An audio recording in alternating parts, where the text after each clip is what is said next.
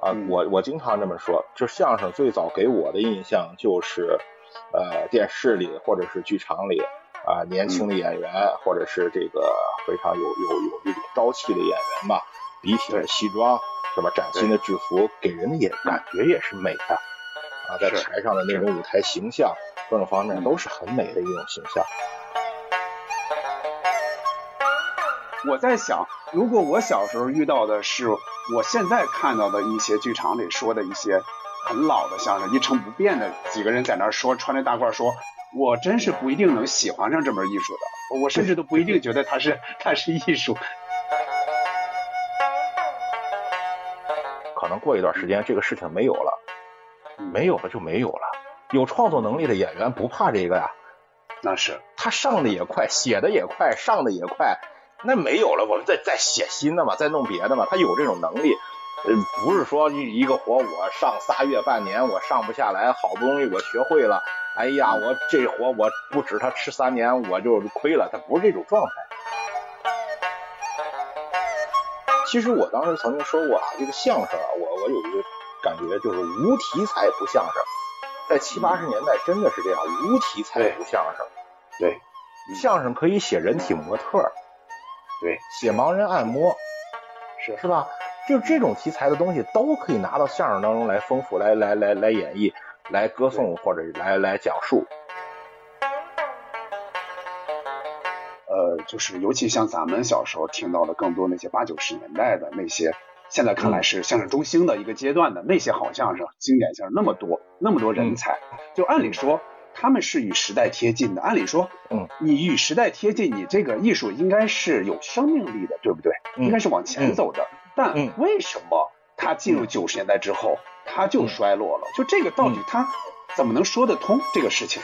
这个事情啊，嗯，这个事情我前一段时间还真的好好思考了一下。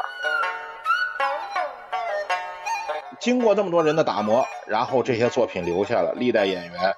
也没有一个像今天这样以演传统节目为荣的这么这么一个传统，所谓的传统。其实，呃，我觉得历代演员都是以上新货为为为为骄傲的。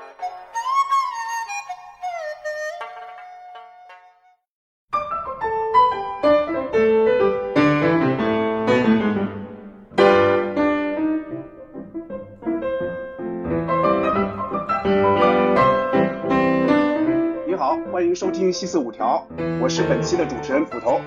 这一期呢，又是我们的访谈节目。我们今天请到的嘉宾呢，他做了一件很不一样的事儿，是什么事儿呢？喜马拉雅上面有一个专题，叫这这个题目还挺长，叫《相声大典》，相声可以这样美，一千五百段新相声作品赏析，里面收录了一千五百多段相声。这些相声呢，不同于现在的年轻观众如今听到的像剧场里那些传统相声，而是建国之后一些相声演员表演的一些新相声，可以说是与时代贴近贴合的那些相声。表演者都有谁呢？侯宝林、马季，还有后来的像冯巩、旗帜大兵，很多很多人，可以说是非常齐全的。做这件事儿的人是谁呢？就是今天我们请到的嘉宾，他的网名叫风雅可现。我平时称呼他叫风雅老师，咱们先请风雅老师跟大家打一个招呼。哎，捕头老师好，呃，今天到场的各位朋友们，大家好，我是风雅可谢。风雅老师，您现在是在山东对吧？对，我在济山东济南。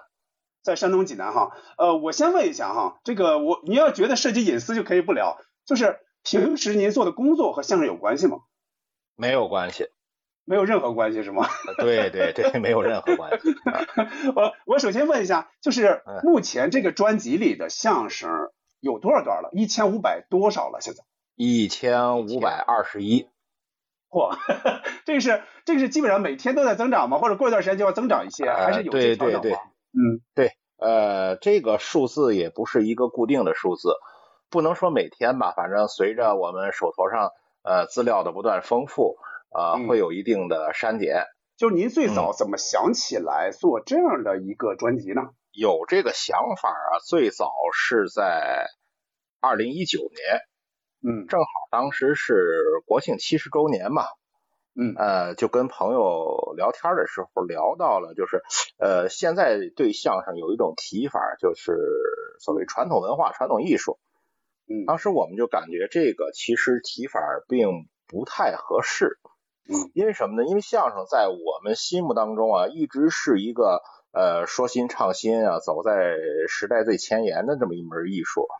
嗯呃，所以呢，当时也就萌生了一种想总结一下新中国这七十年，呃，我们的相声从业者，包括我们作者、演员，呃，到底创作了多少相声，就总结一下这么个想法。最初呢，呃，设定也不是一千五，我也没想到这么多。说实话，自己也没想到有这么大的体量。最初呢，就翻了翻自己收藏的资料吧。呃，当时觉着约了个数，大概也就一千左右，嗯呃，就开始陆续的上传，呃，嗯从北京就是以先以这个地区吧，地市为为为单位的这个传，先是北京的驻京的这些艺术家们，然后嗯就是天津的艺术家，然后就是东北的，呃，嗯山东的，包括南方的，包括一些呃山西的、是河南的、河北的这些地方陆续的上传，传着传着就发现这个一千不够了，一千 是远远超了，就逐渐突破，呃，不断的扩容，最后就扩到了一千五。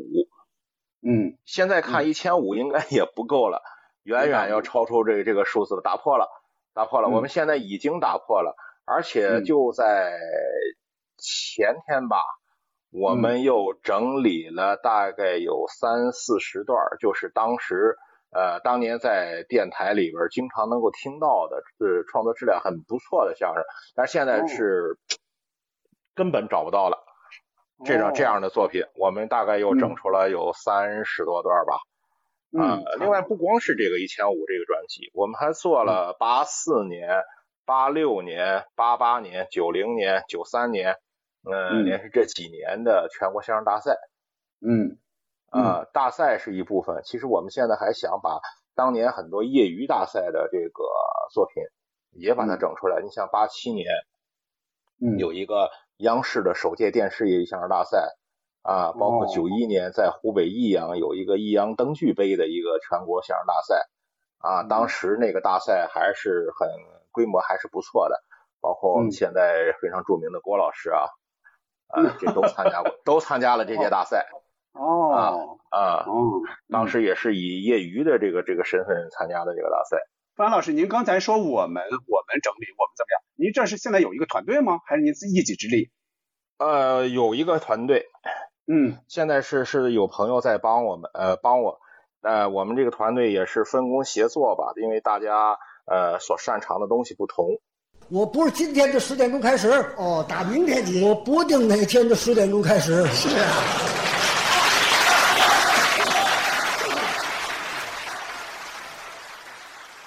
嗯嗯，嗯，那那我就要问了，就按理说嗯这个东西，我不知道费不费钱啊，但肯定是费时间费精力的。那怎么嗯会就是就是拉着队伍去干这么一个事儿？这个动力到底是什么？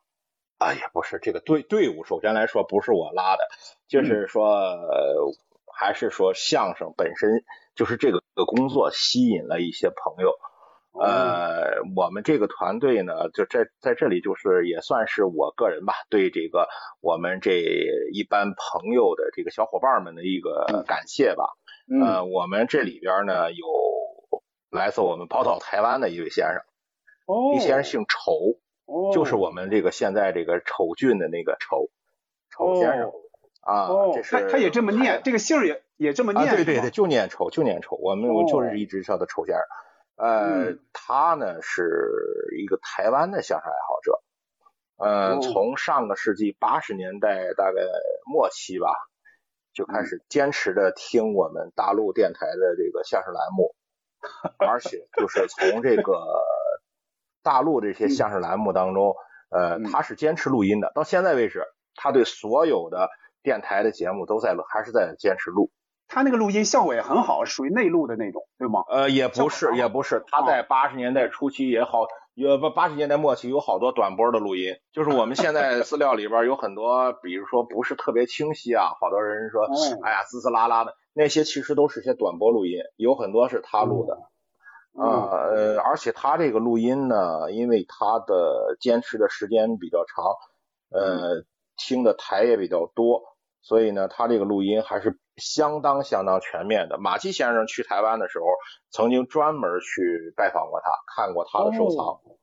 哦，那那不容易。现在从对他从去年开始一直在我们那个小群里边吧，呃，去年三月份开始每天发一盘相声盒带，呃，正反两面。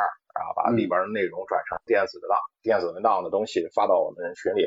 呃，从去年到现在，这是一年零大概四个月吧。哇，一直坚持在做。呃，一年零四个月，大概是四百多天吧。四百多天就是起码四百盘好的。就是说，哪怕录音可能没有录音的质量没有那么影响，但是聊胜于无。就是说，从别的地方可能就找不太到了，就这些录音。对对，就是我们这边。这个录音电台的，嗯，应该说播放量现在比起比起我们当年，呃，那是小太多太多了。哦，所以说有很多的当年我们听到，为什么说我们现在又总总结出来了有三四十段，就是我们现在根本听不到的作品呢？嗯，就是这个原因。嗯，呃，这是一个我们团队里边的一个，算是我们的一个中流砥柱吧，算是我们的一个支撑。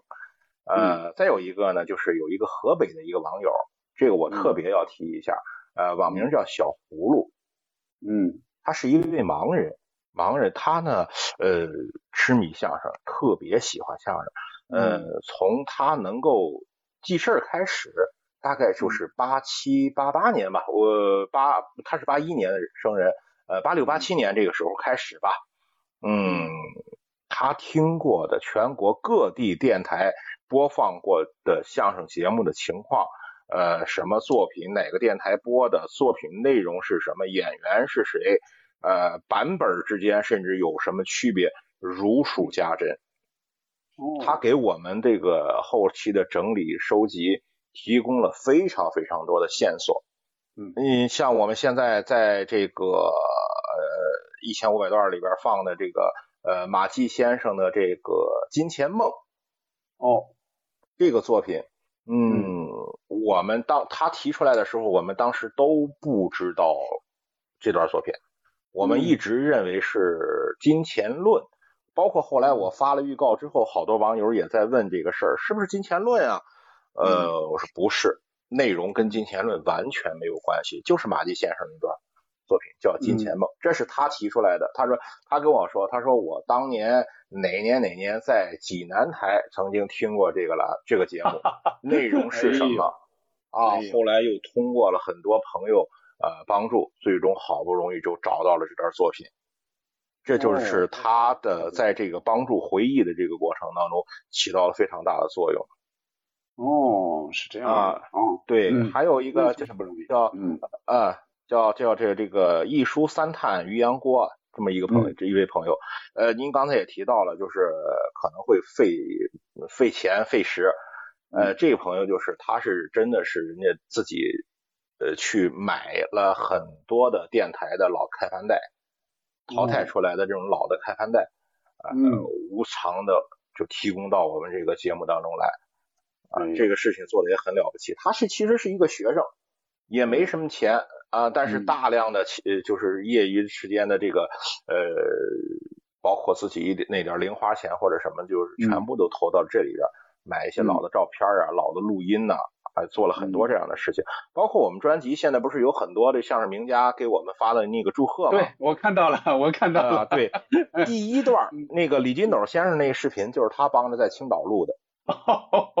啊，当时拿到那个录音的时候，说实话。嗯，我是觉着，呃，一个是感谢李先生这种支持啊，再有一个，我当时觉着，哎呀，这是，嗯，感觉这个事儿做晚了。你说，如果比如说在一八年之前做这个事情的话，是我们有很多先生还是能留下这个，能在这个专辑里边留下我们他的影子的。我刚骑上车，走没几步，警察又把我拦住了。你又骑快了吧？不快，成心找茬啊。怎么？他让我点灯。马路上那么些灯，我点灯干嘛用？这夜间行车必须要点灯，我不没有吗？你买呀，你给钱。对了，我凭什么给钱呢？有钱也不买那玩意儿。是啊，你有钱还留着十字车呢，本来嘛，我再花好几十块买个摩电灯，干嘛买摩电呢？你买个油灯不就行了吗？不有灯就行了。啊，买个纸灯，纸灯了它不好拿，反正他不能说我没灯啊。您瞧这别扭劲儿。五分钱买个纸灯笼，嗯，点好了，骑上车一手扶把，你怎么一手扶把呀？一手拿灯啊。他净干这玄事儿。我刚骑上，有蹬三轮的冲我嚷：“嘿，下来，哎，下来！”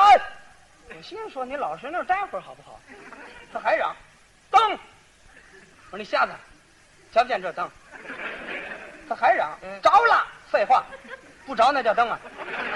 你瞧我这，我一瞧我赶紧下来了，不着着了吗？连袖子都着了。你看怎么样？下来推着走吧。啊，大江大浪我都闯过来了，我还推着走啊？没有灯啊，马路上不能骑。我钻胡同，哎，胡同没有灯更危险啊，。不管他那套，钻进胡同我就骑上了。咦，对面又来个警察。那你就下来吧。下来，我趁他没瞧见，莫回头来一拐弯，滋溜下子。这回他再想找我都找不着了，你到家了。掉沟里了。没错没错就，是，也是也是勾起了一段伤感吧。嗯嗯。但是呢，嗯反正只这种事儿呢，反正只要做就不晚，对吧？就是说，总比不做要好，对吧？就是因为否则，比如说，对，就是比如说对我来说，这里边确实有很多相声，我在小时候也听过很多。我一直认为我听相声算多的，但是我一听这个，我发现太多太多我没听过了啊。咱俩一样，咱俩一样，我也是当时觉得自己啊啊有有的已经听的很多了，但是确实是不足。呃，这就而且我们这里边还有负责专门负责校正的，就是我们这个录音呢，当年因为各种原因吧，包括电台的这个播音的这个质量。呃，包括电台编辑的这种出现的这种误差啊，包括当年开盘带好多都是手写嘛，手写名称，好多就写错了。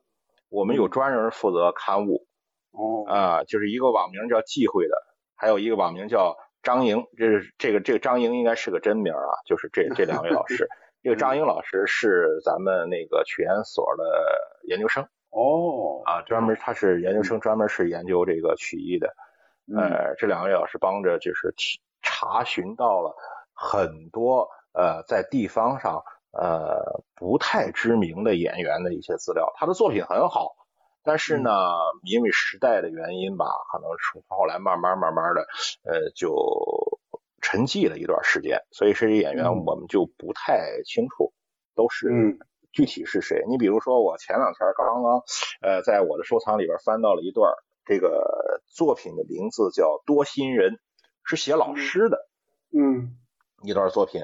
当时电台的这个报幕报的是张广文、嗯卢向尧嗯这两位，然后就查我就查查了半天也没结果。后来经过我们在小群里边讨论分析，最后又多方的查找，呃，这一对演员应该是山西的演员。这个窦哏的这个报幕报的这个所谓叫张广文呐、其实是张广仁，这是山西勉县文化馆的一个文化馆工作人员，嗯后来可能做到他那个县文化馆馆长。呃，另外那个卢向尧呢，呃应该是叫卢向阳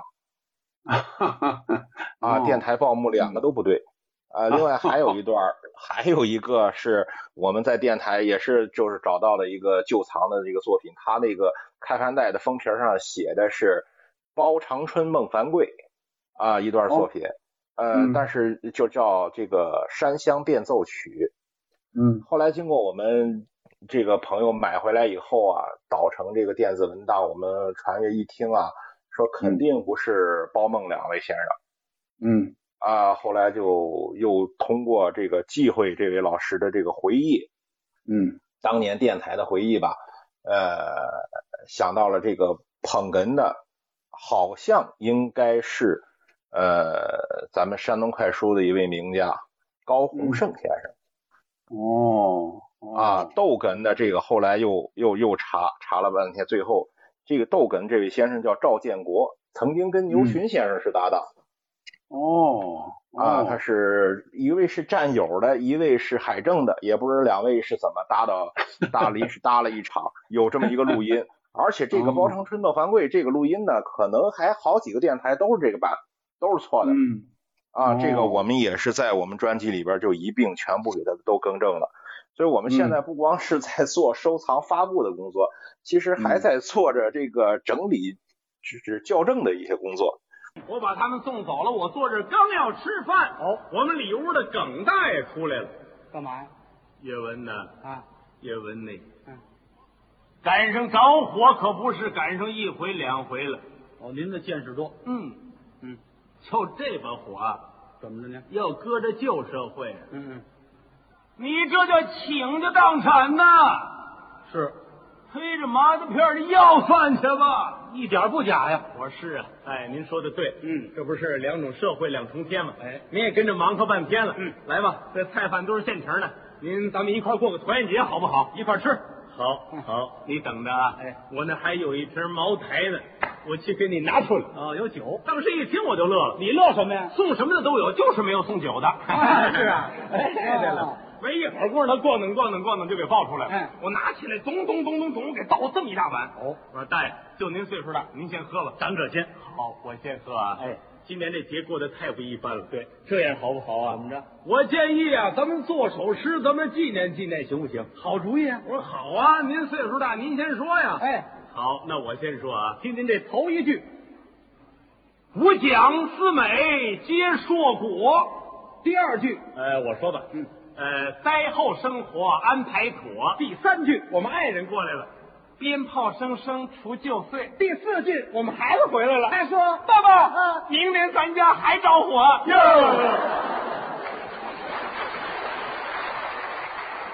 啊，这是我我在想这个啊，就是说嗯这个工作其实工作量很大，而且工作很细，就是嗯在之前没有人做这个事儿，是吗？比如说电台，比如说中央人民广播电台，他们播的话，播的相声可能更多是那种呃更更知名的演员呀、更知名的那些段子，那些经典段子，就是有一些呃那些比如听平时听不到的，可能他们也不他他们也不放，也不整理，大概是不是这个情况？啊，啊那不是，那不是，那不是。嗯当年其实这些作品还都是电台录的。呃，您包括这个这我刚刚说的几届大赛的这个录音，也都是当年嗯电台都是采录的。只不过时代的原因嘛，呃，有一些当时的老编辑们，你像陈连生先生啊，包括于万海先生这些老老的这些编辑们退休之后啊，呃，新的一些编辑。嗯，可能，呃，就是对这些先生们，这这老演员确实是陌生的。这个是咱咱不不是说人家有什么问题嗯不对啊，其实很正常。呃，嗯这个沉就淹没在整个的这个时代的这个大潮下的这些这个东西也很正常。咱们说一下这个名字哈，就是嗯这个专辑的名字叫叫相声可以这样美。最早的时候就是这个名字吗？怎么想到用这个名字的？呃，这个名字其实就是一个玩笑，怎怎么说呢？这个名字有 由来得有个十来年了。嗯因为当年我们在有一个 QQ 群里边啊，我们自己玩一个游戏，就是每周我们找一个主题，找一个主题，然后呢就找一些与这个主题相关的作品，啊、找这么七段节目，然后呢就是谁开场，呃谁挑腰，谁到二，谁攒 底。根据演员的能耐、名望各种东西，我们自己排，然后排一个。当时说，呃，排一个什么名，起个什么名字呢？说起的这个名字就叫相声可以这样美，因为当时涉及到的那些主题啊、专题啊，呃，也都是一些嗯，怎么说呢？当时与时代很有关系的一些名字，因为一开始是很多是以谈恋爱为主题的 啊，所以当时就起了个名字叫相声可以这样美。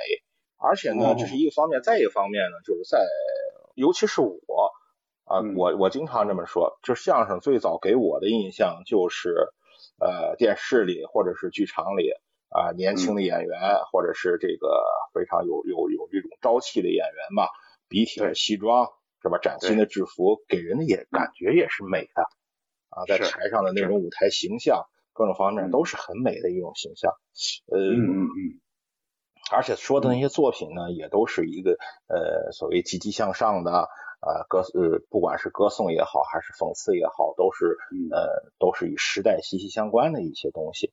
这些东西在那个特定的时代当中呢，它是一种向上的精神，它本身也是一种美的体现。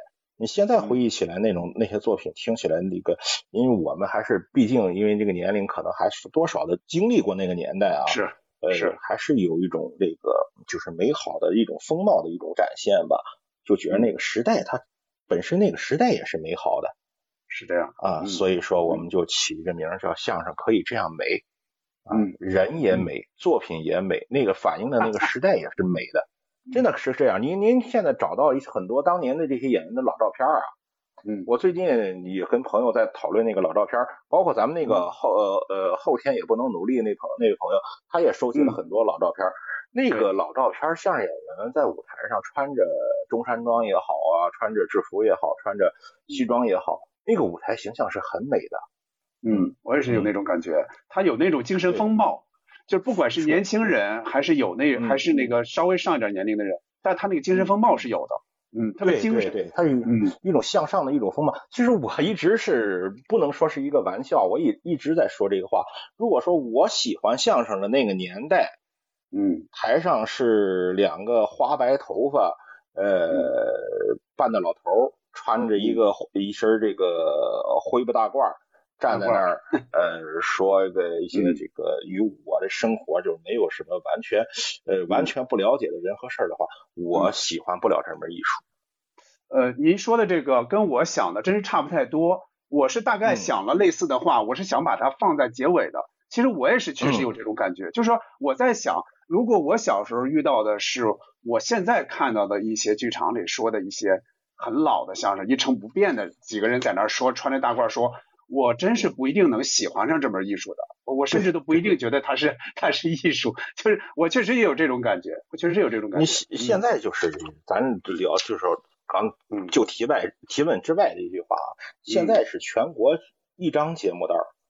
对，有这说法，对，嗯，对所以说这个东西他体会不到那种呃变化、那种美、那种美好的那种东西。我觉得这个是因为我就这个问题，我也问过谁，问过呃像康松广先生，包括这个这个呃安徽的朱文先先生，就是他当年那个作品《于老万》嘛，朱先生八十四岁了，呃八十四岁了已经呃，六十年代初、五十年代末、六十年代初开始学相声。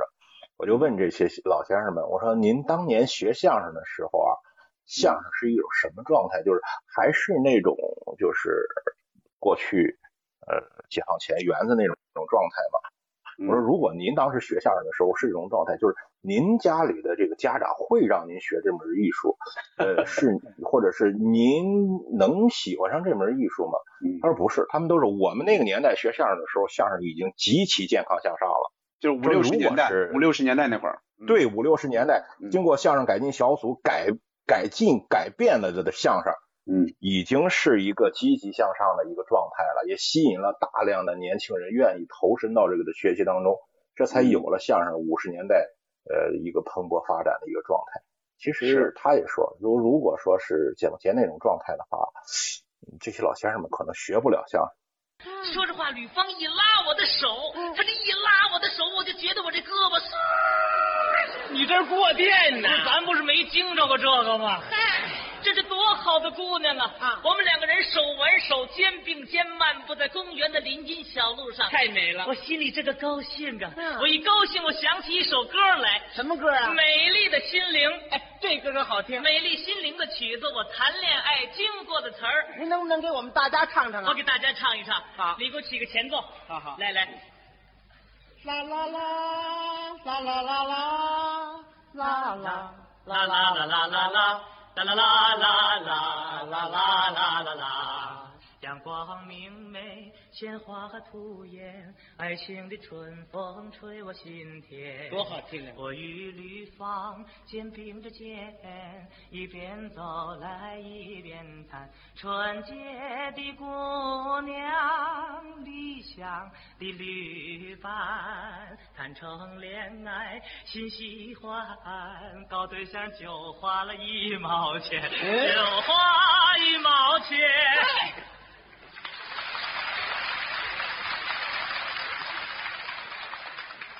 嗯，家里也不同意，就是我正好说的这个概念，就是因为您说的，就是这个冠名也是叫一千五百段新相声嘛，就是所谓这个新相声有没有一个大概的时间上的和一个概念上的这么一个一个范畴？我们这个就是所谓新相声嘛，就是以这个一九四九年，因为当时我们最初的这个呃想法不就是那什么嘛，建国七十周年嘛，对，啊，然后我们就是以四九年之后咱们创作的一些作品。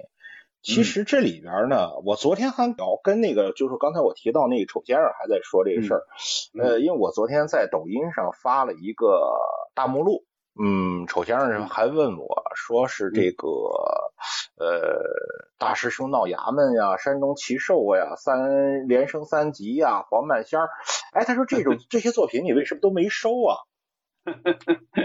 我说，哎呀，我说我怕抬杠，是。是因为什么呢？这个东西，这些作品呢，是绝对是四九年以后创作的，但是在很多的相声观众的印象当中呢，这东西是无争议的传统相声。是，嗯，我说相声又没有新编历史剧这一说，嗯，我说咱作品呢，说实话也不是往上凑，嗯，是吧？当然呢，不是，我不是说这些作品不好啊。呃，与其这种争议啊、解释啊，嗯，咱就不如不招。你弄上以后，反而可能会好多人来抬杠。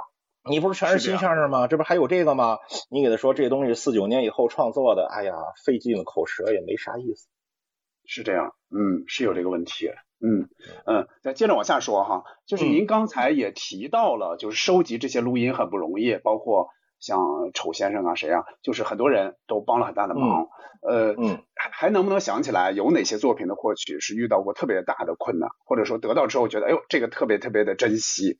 嗯，有没有这种？嗯，有有。您比如说吧，就是前一段时间那个，呃，我跟那个河北呃那个那个湖北湖北武汉说唱团的那个陆明先生，陆明哦。啊，聊这个是聊聊聊起来了，他就问，他说您手里有没有胡必达先生的录音啊？夏雨田先生录音？我说有，状态不好啊，但是我说我这儿啊有一段您的录音，我 想跟您聊聊。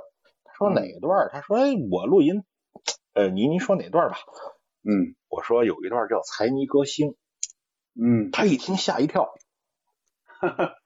他真的是吓了，他说：“他说你怎么会有这段录音呢？”啊，我说 也是一个朋友，就是我说的那个一书三探那个朋友，他在一个很偶然的机会，在一个二手商家那买的。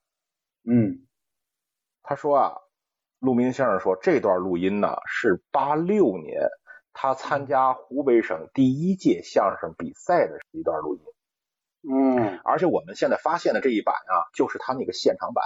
他说我现在啊，呃，听完这段录音之后啊，就是当时的这个我的我哪个地方我是现挂啊，哪个地方我没发挥好，他说我历历在目。他说我找遍了湖北省，我没找到这段录音。他说你们居然能找到这段录音，他说我特别感谢你们。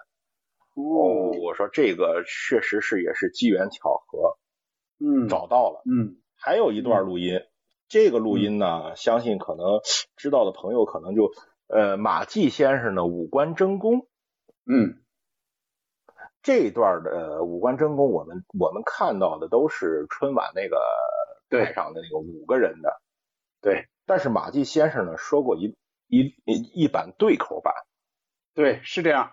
是这样，这个我这个事儿我是知道的。嗯，这个录音呢，马季先生自己说，嗯，他只说过一次。哦，就是这个五官争功这个对口版，他只说过这一次。嗯，这是台湾丑先生提供的。哦，那他是在哪？他是在哪录的呢？那个他好像是湖北也不四川的一个电台。哦，当时听的一个电台里边有这段录音，那您可以在一千五百段里听，这个录音是短波录的。哦，哦，那太难得了。马季先生一生只说过这一次。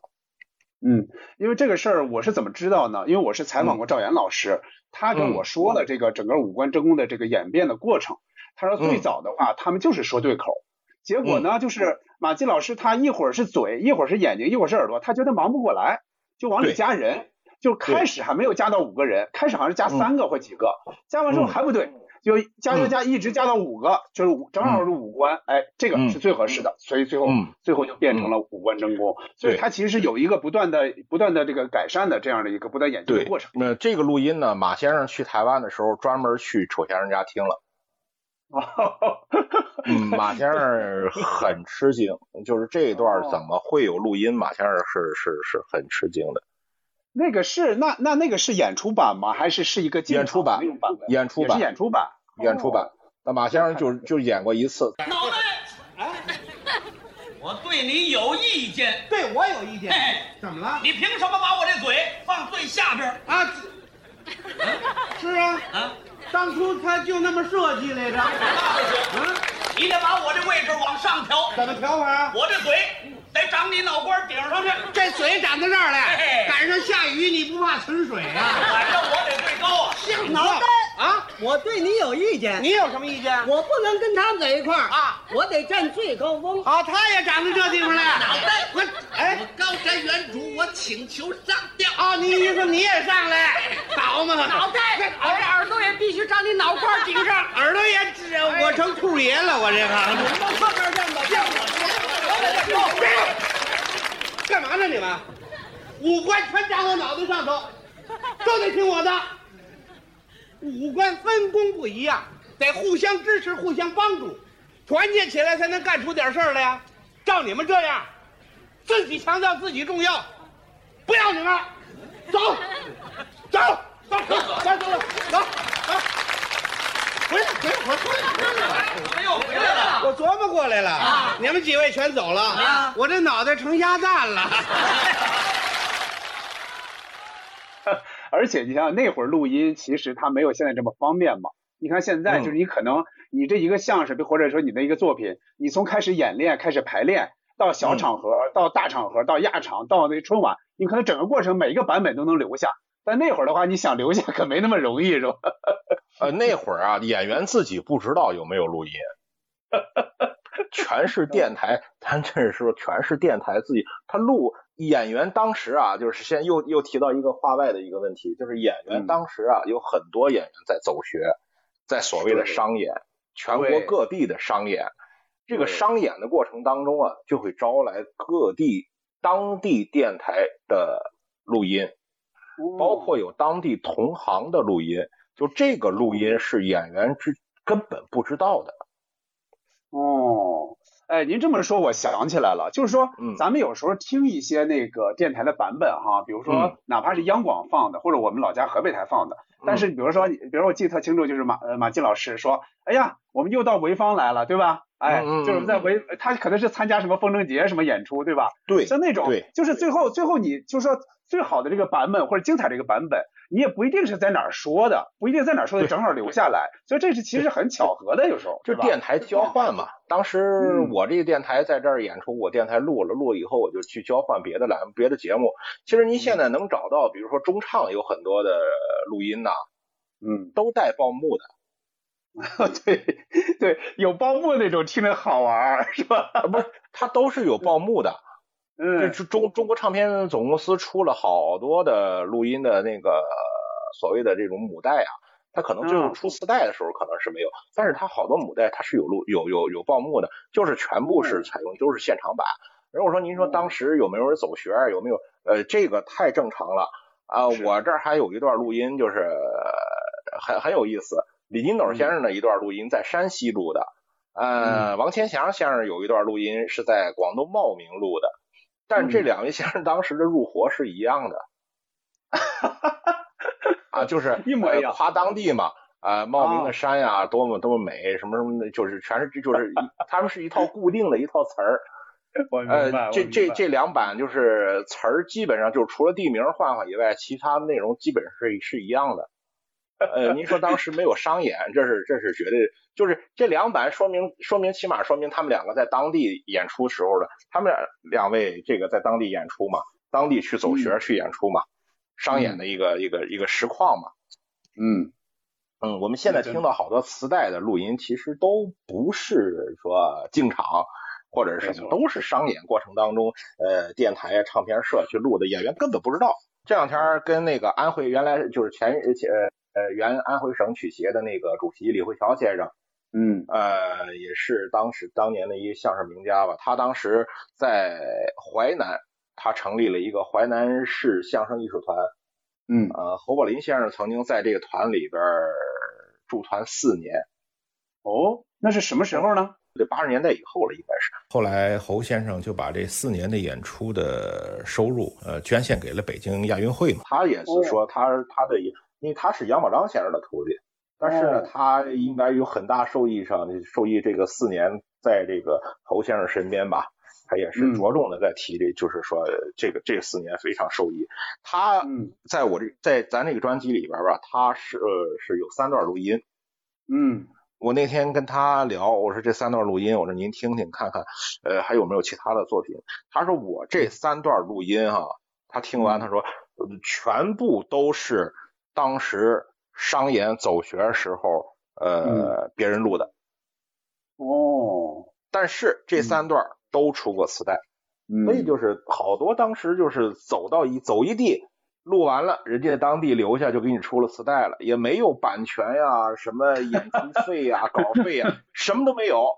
就您来我这儿演出了，不光说是您不不不是义务演出，就是录完了那东西，那我们还能卖呢。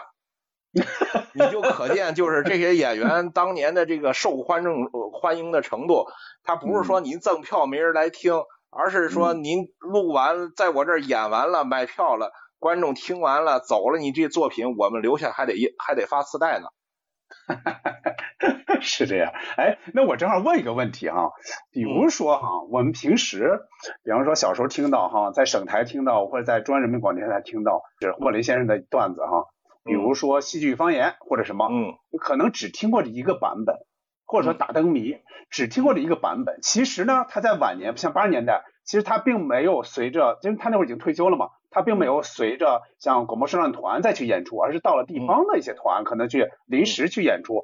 那这种情况下有了录音，像你听的话哈，有没有感觉到哎，这个版本好像比平时听的版本还要好？有那种感觉吗？会有那种吗？不是感觉，它确实有，而且我也在做这个事儿，就是现在我做的一个这这这些工作当中啊，上传呀、整理呀、写就是呃纠纠正啊、校对这些工作，其实占用的时间量并不大。嗯，我现在最苦恼的一个工作就是版本的比对。电台现在这些年播的这些版本的这些录音呐，好多都是电台各个电台啊自己根据时长啊、根据内容啊，会有会有一定的这个删减。时长不一样，嗯，甚至两个两个版本时长完全一样。你看我遇见了谁，就是姜昆先生有一段作品叫改歌，哦。两我手里两版录音的这个时长完全一样，版本也完全一样，但是呢，其中有一段比另一段呢多一句话。哇，那包括侯宝林先生有一段作品，这个叫《我是家长》，也有这问题，多一句就多一句。侯宝林先生这个是多那一句多在郭启儒先生身上。这个姜昆先生那个多到他自己身上，就是这两个版本需要比对，这个比对不是你听完这一这一版然后再听那一版能做到的，就是只能是这个耳朵听这版，那个耳朵听这版，两个版同时比。对，这个不容易，因为什么呢？我我想问这个问题就在于，就是说我们听到的版本，它是可能是有一定偶然性的，就是有一定偶然性，它才在在民间在电台流传开，就是你也放这个版本，我也放这个版本，就是从小就听，你会感觉哦，这个那就是最经典版本。但很有可能，这个在其他地方一个小台，他也录过，那个其实更精彩，只但是没有被更多人听到，有这种可能对吧？也也不光是这个，你像侯先生的好多作品，因为他当时他就在中国广播艺术团嘛，嗯，工作就是录广播，就是广播，就是录音，对，所以他有的作品可能录他就不止一版。你像我听到他的新作品、老作品，那说过很多遍，那个很正常啊。他的新作品，你像技术比赛。我听到过两个版本，嗯，呃，我是家长有两个版本，嗯，呃，一等于几是两个还是三个版本？嗯，呃，但是这个就说到一个问题，就是三个版本、两个版本也好，几个版本也好啊，呃，你包括王天祥、李增瑞先生那个驯马，我听呃驯马专家我听过，应该是也是三个版本。嗯，这些版本当中不会出现这个巨大的这个差异啊，就这版跟那版完全不挨着，这嗯绝不会。像就是前两天有一个朋友在一个抖音直播间里还在说这事儿，说都是活的。看见今天观众说这词儿，明天观众说那词儿，不不，呃，这个侯先生那些版本他是很准确的，他的包袱口啊，他的什么那个节奏啊，他是很准确的，甚至这两版它是千锤百炼，千锤百炼的节奏。千锤百炼，千锤百炼，嗯。甚至这两版录音就是前边，比如说开场开始这五分钟、四分钟，您听几乎没有区别，仅仅是在于就是特别不要紧的，比如说捧哏这儿一句话在前面，那句话在后边，仅仅就是这种区别。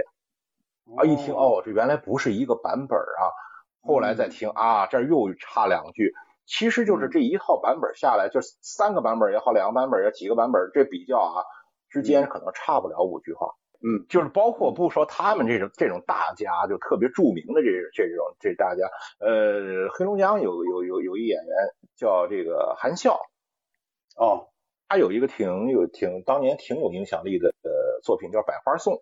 嗯。他跟郭文奇先生两个人说的两个版本，有一版呃两个版本还都是现场版，嗯都是现场版带报幕的。嗯这两个版本嗯也是极其细微的差别。我一直以曾经一度认为这是就是他不不太可能说录好几遍，他因为当时那种就是在黑龙江嘛，他也不是说是大团，记得呃哈尔滨市曲艺团，嗯，哎，他两两版录音。而且几乎一样，就是仅仅就是呃捧哏的啊那边有几句。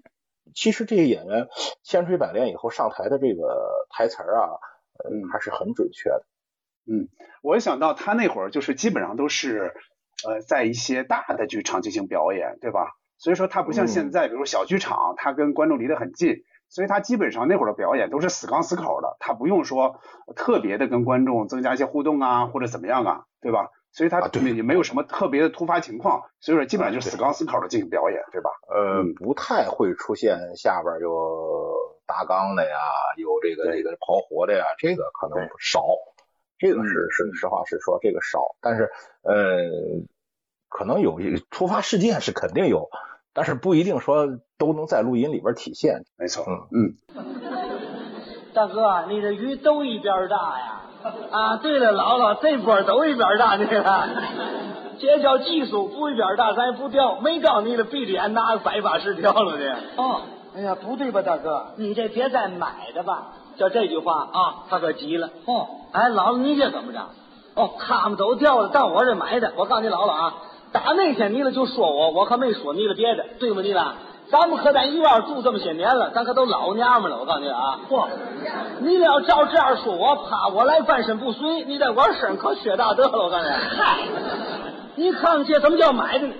他自己爱人一琢磨，在院里待着跟他干嘛呢？可说呢，打算借这个机会给打个圆盘。嗯，哎呀，姥姥您可别这么说话呀！啊，您看您这么大年纪了没有？您说话可真不是地方。这怎么是买的？这怎么是买的呢？是掉了点，是掉了点。二的爸爸，你甭着急了，是掉了点。这点鱼哎，你钓了还有二斤多。嗯，他接过来了，妈呀，二斤多，四斤还搞搞的啊！你不信你问去，就借个人掌柜还饶一个了，嗯，还是买的。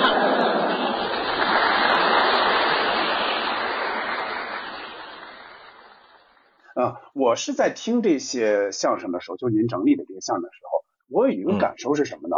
我是觉得，嗯、哎呀，经典的确实真是经典，就是听了多少遍，你我小时候一直听，可能一个相声听了几百遍了，但是还是愿意听，可以说就是百听不厌嘛。但我也觉得是，还还有一种情况是。有一些我那会儿没有听过，但是我听到我也觉得特别精彩，哎，我觉得这个好。但是不得不说，也有一些，就是他可能是不是那个时代变迁变得太厉害了？就是那会儿他可能在那会儿他也是好玩的好笑的，但是他就是没有传下来。我不知道这种情况你怎么看？就这种情况，你问那些表演者和作者觉得有点遗憾吗？你怎么看这个问题？嗯，这个其实谈不到遗憾。嗯。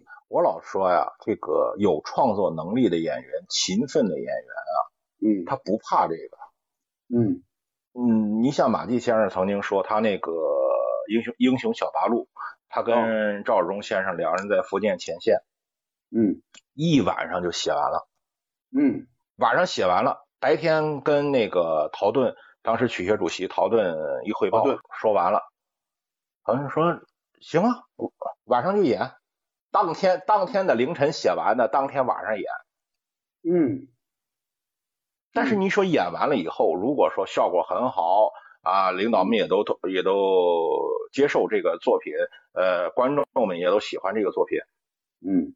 那我回去嗯。啊，再去深入的加工，再去深入去优化、去补充、去完善啊，慢慢慢慢沉淀演。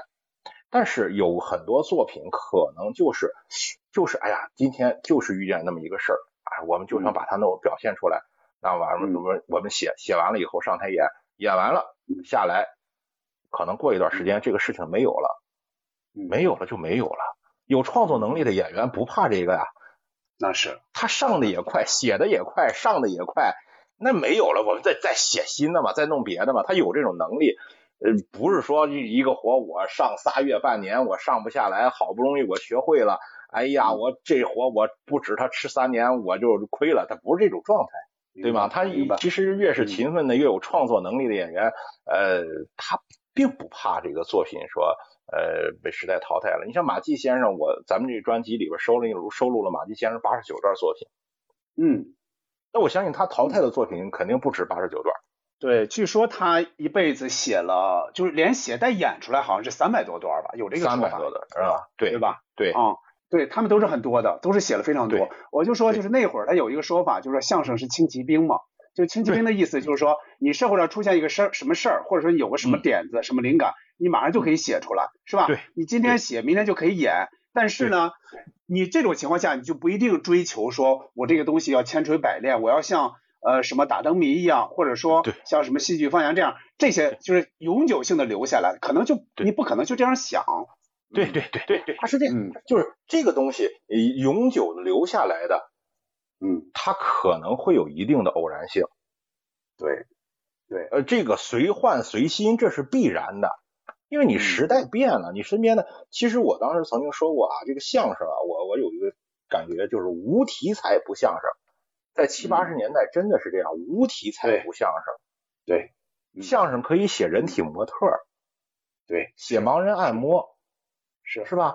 就这种题材的东西都可以拿到相声当中来丰富，来来来来演绎，来歌颂或者来来讲述。嗯他这个东西，您您说我在每创作每段相声之前，我都要想把这个作品放成一个写成一个，哎呀，置之四海的一个作品，不可能。嗯，我在创作之初，我一定是说，我要把它先把它立起来，立起来之后，我们就是是凡写过的吧，他都不可能在写之前，我准备我如果说不把它修成一个能传世的作品，我不拿出手。没有一个作者这么想，他一定是在不同不断的改，不断的改，一稿、两稿、三稿、四稿，哪部小说也是这么改出来的，哪个作品也是这么改出来的。嗯，你写完了，一一见观众不好，不好推倒重来嘛。还是那种能耐在身上，我能写，我会创作。所谓叫万象归春嘛，对吧？就是你所有的按理说都能够用相声来表现出来。我就记得当时哈，很多相声一上来根本就甚至都没有电话，我也不知道是不是前面截了一点哈。就是一上来，比如高云培就说：“哎，有这么一个现象，我不知道你注意没注意，就是嗯大概就是就是很快就能入正活，就是那个事儿，就是一个很小的事儿，可能可能比如说就是前几天发生的一个什么事儿，或者新闻上的，或者报纸上的，哎对，他就用相声可以表现出来，而且这个相声可能就那么几分钟啊，就就结束了对，就是好像就像咱们现在比如写一篇文章，好像 就就那么就那么简单就过去了，跟观众近呐、对，那个时候的东西就是大家身边发生的事情啊。我上去不用铺，不用领，对，我上去一说，大家就有共鸣啊。嗯甚至这个这个这个说的这个人发生这个事儿，就我昨天还见呢，我今天他就坐我旁边，嗯，我对桌可能就是这么个人，这东西他就是身边的人呐。你不用去，哎呀，那个年代呀，怎么着怎么着呀？当时啊，你看这个我们同学他爸爸生活在哪个哪个年代啊？什么什么，不不 不用，他太近了，因为给观众，没错没错，嗯，而且他不用像现在有一些你说传统相声的时候哈，你说的时候，说实话，你肯定也不太自信。呃，下边人们听呢，他也不当成真事儿来听。你接瓦呀或什么的，你明明离得很远了，但你演员还要在上面说，呃，听众呢还要在下边听，那你听的是什么呢？你非要听一些他在里边砸一些现在的卦，呃，贴一些现在的一些小呃小的一些流行语进去。我觉得这个有什么意思呢？这个，这个这意思不大呀，对吧？再见吧，老虎，说什么也不上这儿来了啊！你一人在这饿着吧，看你一个人够孤单的。动物园领导也不关心你，别忙，等哥们儿出去帮你介绍一母老虎啊！上边一蹬我一蹬腿噌的一下，告诉你我出来了啊！你得救了！群众是一阵阵的欢呼。嗯，我是一个劲儿一个劲儿迷糊。哎呦，这回吓得不轻。上来以后想起一个关键的问题，又想起什么问题来了？姑娘的裙带子在哪儿呢？还惦记那裙带子呢？在这儿呢，赶紧把它解下来，像捧花环一样捧到胸前。呵，带着姑娘的体温，带着姑娘的芳香。别闻了啊！再闻还有汗味呢。甭管怎么说。争取走到姑娘面前，先给她来一个金猪马米牙骨肚。我一里歪斜奔姑娘而去。我说你着什么急呀？我还没对象呢，没法不着急。人家大家这么救你，你不先谢谢大家？我哆了哆嗦，我说得出话来吗？你先跟大家握握手啊！他们都不和我握，为什么？全都提了着裤子呢。但是我就想这个哈，就为什么那时候的相声就能够与时代贴得那么近？是不是就有点像？建国之后，他相声不得不改进，不得不是跟时代贴近，所以这个惯性就一直下来了，一直走到八九十年代，是不是这个意思？对对，这个事情就是因为相声那个年代在在建国之后那段时间，曾经有一度是被抵触的，是相声演员是很苦恼的。嗯，后来以侯伯林大师为首的吧，一批有识的相声演员们自发的组织起来，成立这个改进小组。而且这个改进小小组呢，又找到了很多有非常深厚文学素养的一些先生们，去帮助相声演员。对，其实您看现在经常提一个问题，就是啊，他们外行，嗯，外行外行人领导不了内行啊，外行人那个都不懂。其实吧，我我现在看每个历史时相声成长的每个历史时期都有外行的帮忙。哦，他不是指他所谓外行是是只只指仅仅是人家不从业啊，他不是说他不懂相声，不了解相声，不明白，那不不是这概念。您说老舍先生啊，这些先生们，都是大文学家，嗯，人家通过文学角度，通过是就是这个自身学养的角度，帮助您修改出来的东西，嗯，才符合了那个时代的需要啊。其实梁左最早他也不懂相声嘛，对吧？其实最早他也不懂。嗯，我有个观点，这个所谓传统相声大全啊，嗯，那个五四本也好，五本也好啊，对，那就是给这些作者们看的，以梁左为首的那些人看的。说实话，就是当想让这些外行来帮助相声创作，嗯，怎么让外行来帮助相声创作呢？您说让那时候的演员都那么忙，天天跟这些作者们泡在一起，呃，跟那个当时那个相声改进小组一样上家请教，不可能。当时的演员地位，说实话不可能。是是，怎么办呀？我出一套书，嗯，您没事翻翻就行，您都不用通读。我把相声创作的梁子、包袱、结构，我们老先生们这创作的这种这种这种这种思路，我就摆您跟前了。您翻翻，您看看，哎，您给我们提供点意见，写点东西。当时是起这个作用，在九十年代初吧。这书我印象第一版应该是九一年，嗯，差不多应该是九十年代初，应该我记得是九十年代初。那时候梁左还写相声呢，梁左是后来才去写的那个情景喜剧嘛，对吧？对，是那样，对，是那样。所以这个这这套书最初应该是一套。作者们参考资料，嗯嗯，或者是他并不是说自行自行创作，并不是让你拿出来演，并不是让你拿出来演，不是演出脚本 对吧？不是个脚本 嗯，现在演出好多拿这个东西当个演出脚本这个这套书啊，我个人认为啊，嗯，它不是个脚本嗯，它是让你画的，应该是不是这个意思？它是让你把这东西画出来，让你真正的去。懂它里边的门道，而不是借用它真实的事梁子事件和包袱。我就记着姜呃姜昆老师那个自传里边，应该是他他最早的时候，他传统相声这这方面肯定也是欠缺的嘛。然后马季老师就给了他几大本，就当时肯定是另外的资料了，肯定他没有出这四这五本四本的另外的呃资料给他说你拿去看这个。他说我的很多相声都是从这些里边画出来的。不是说我我专门拿一个包袱摘一个包袱过来或者怎么样，不是这样啊！你要领会这里边的东西啊！对对，就是这个就是这个问题。他确实就是你现在把它拿过拿成了一个就是照搬到台上的这么一个演出的一个脚本台词儿。嗯，对，这个和这本书的真正作用是是完全相左的。他当时这个传统相声大全这套东西，他让要求。给给演员们、给作者们看的是学的是手法，学的是技巧。您像现在，您刚才也说了，我们听一些就是这个所谓呃六十年代的一些作品，包括七十年代一些作品，我们听着不可乐，它与时代也也和我们也没什么关系，我们也没有什么共鸣的这个作作品应该被淘汰。其实，您如果去学习他创作的思路和手法呢？嗯，你去想，哎，这个包袱他在这儿是这么使，他他怎么会用那种东西在夹缝当中？说实话，去求一些生存的东西，他又不能说是去讽刺的太太犀利，是吧？嗯，他还要去写这种东西。嗯，明白。马季先生是怎么借鉴传统相声的？马季先生真的是把传统相声画到自己身上去创作。没错，包括夏雨田先生，夏雨田先生那个《花花世界》，《花花世界》底用的就是杨小芳。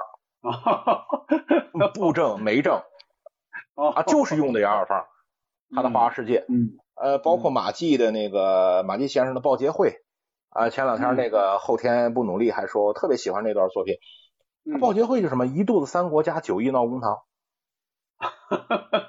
就是有个非常巧妙，特别巧妙，对，对，他的那个学习营业员，呃，前面就是那个那个那个那个那个追瑶，嗯。啊，前面他就用追妖，因为好多的作品，其实马季先生好多作品都是从传统中画来的，歌颂火箭上了天，是吧？对，就是九亿，九亿或者是这个学电台啊，他好多就说他是有，就说他是有传承的，传承的是他是他的这个技巧这些，而不是传承的我真正的就一一个字一个字的文本，不是这个啊，对对对，不是不是不是不是，嗯，您包括就是现在一说传统相声啊，有时候。呃，挑一些毛病啊，这儿不成立啊，那不成。其实您学，您跟我们就是一些老将，您跟我们讲讲的是相声的结构、包袱的结构、创作手法、运用的一些方法方式，不是说这个作品。您比如说，呃，咱说这个八扇屏是吧？张飞抱头还眼是吧？这个这个这个这个呃，身披锁大叶连环甲，内衬皂罗袍。呃，足蹬虎头战靴，胯下马万里烟云瘦。打住，您这张飞没有裤子。嗨，您这个传统相声，您不是您不是说观众不听这个这个没有观众，你观张飞没穿裤子。其实咱翻回头来抬这个杠，他远远的他在马上，上上边有袍，下边有靴，坐在马上，您怎么看见的他的裤子？是这道理吗？有这对不对？对面来一一员大将，外边罩着甲，里边有袍，底下有靴，您看见他裤子了？嗯，人家说的是是是这个曹操坐在马上看张飞坐在马上，没错，对不对？没错，一身罩袍罩罩甲的书带，人家弄完了以后，你告诉他张飞没穿裤子，你怎么看见他裤子呀？是吧？这种毛病其实，嗯。有有有些就是说，咱们在这听的过程当中，老先生给纠正啊，给讲啊，给嗯，有一些东西，说实话，求全责备，有点偏了，有点偏了，有点偏了，有点吹毛求疵了。其实大的方向反而没把握，就是在这种小的地方抠的太太多了，下的这个笔墨太重了。明白，明白，嗯，就跟画中国画一样，您就是在这个最细微的地方，您把它弄得再弄。再细，您这个整个画的布局没有了。嗯，告诉你，杜小，这这就杜小了，您看见了吗？明天我上单位检举你去。哎，穿着公家的服装，公家的皮鞋，到处招摇撞骗。嗯，你那皮鞋上那个白点我都知道。嗯，你准是早晨起来漱口刷牙的，穿着公家的皮鞋。是，那牙膏掉上面了。哎，你那个牙膏都是处理品，一毛钱八袋的。嚯！对对对，我都闻见味儿了。哎，又馊又酸，快走快走快走！你不是还要给我擦皮鞋呢吗？干什么？你不是还给我擦皮鞋呢？我给你擦皮鞋，你给我唱脚气去吧你！哼，哎呀，我给你我给你画地绝交，我给你擦皮鞋。我告诉你，你画地绝交。对了，我根本就不打算认识你。为什么呢？因为你是势利小人两面派。不说呀，告诉你，有什么证明啊？多亏我留点心眼儿。你留什么心眼儿？对你们这种人，越是领导干部越得提高警惕。对你们这种人，越是我们这种负责任的领导干部，越不吃你们这一套。不不不不不不不不不，你你你再说最后一句，你说的刚才那句是什么话？越是我们这种负责任的领导干部，越不吃你们这一套。哎，我的妈呀，我弄错了，这还是个负责任的干部，我怎么怎么怎么这么糊涂？我走，你你上哪去？我上北京开会。更是干部，你你上北京哪开会？人民大会堂。人民大会堂开会啊，不能去。怎么了？你皮鞋上有个白点啊，皮鞋上有白点能上人民大会堂开会去吧？怎么不能去？人民大会堂巍峨耸立，嗯，宏伟壮观。你这个皮鞋有白点难登大雅之堂，不足入高人之目，不美观，不大方，不文明，不礼貌。皮鞋上有白点坚决我不让你去。那怎么办？我给你擦干净了再去。还坏呀！我我要问这样一个问题哈，就是说咱们刚才说了哈，就是呃，就是尤其像咱们小时候听到的更多那些八九十年代的那些，现在看来是相声中兴的一个阶段的那些好相声、经典相声那么多那么多人才，就按理说他们是与时代贴近的，按理说，嗯，你与时代贴近，你这个艺术应该是有生命力的，对不对？应该是往前走的，但为什么他进入九十年代之后他就衰落了？就这个到底他？怎么能说得通这个事情？这个事情啊，嗯，这个事情我前一段时间还真的好好思考了一下，嗯，他为什么说到了后来这个我们发现不尽如人意了？对，其实呢，他跟相声演员自身是有一定关系的，就是那个年代的一些相声演员们，我们有点脱离开这个。啊，时代最前沿的传播工具了。嗯嗯，就是就是太依赖电视了啊。那不是太依赖电视了，而是脱离电视了。他没有跟上这个时代传播最前沿传播媒体的这个需求，准备并不足。他跟没跟上这个节奏。嗯，就没有没有很好的应用这个载体。嗯。而是在那个兴盛的，你你想咱说的这几次兴盛啊，呃，首先来说，我们从建国之后那一段时间，那一段时间最前沿的传播媒体是什么呢？收音机、广播，对，广播，对吧？嗯嗯，那个时候的相声演员演员是非常完美的适应电台的需要，因为什么？他有中央广播电台、中央广播说唱团、广播艺术团，对吧？嗯，这个他。在那种环境下，相声也也正好是一个自身发展的时候。嗯，这个时候呢，又有以王珏先生为代表的电台的高级编辑，懂行的电台高级编辑，对，帮助相声演员如何去适应相适应电台的播出需要。嗯，对吧？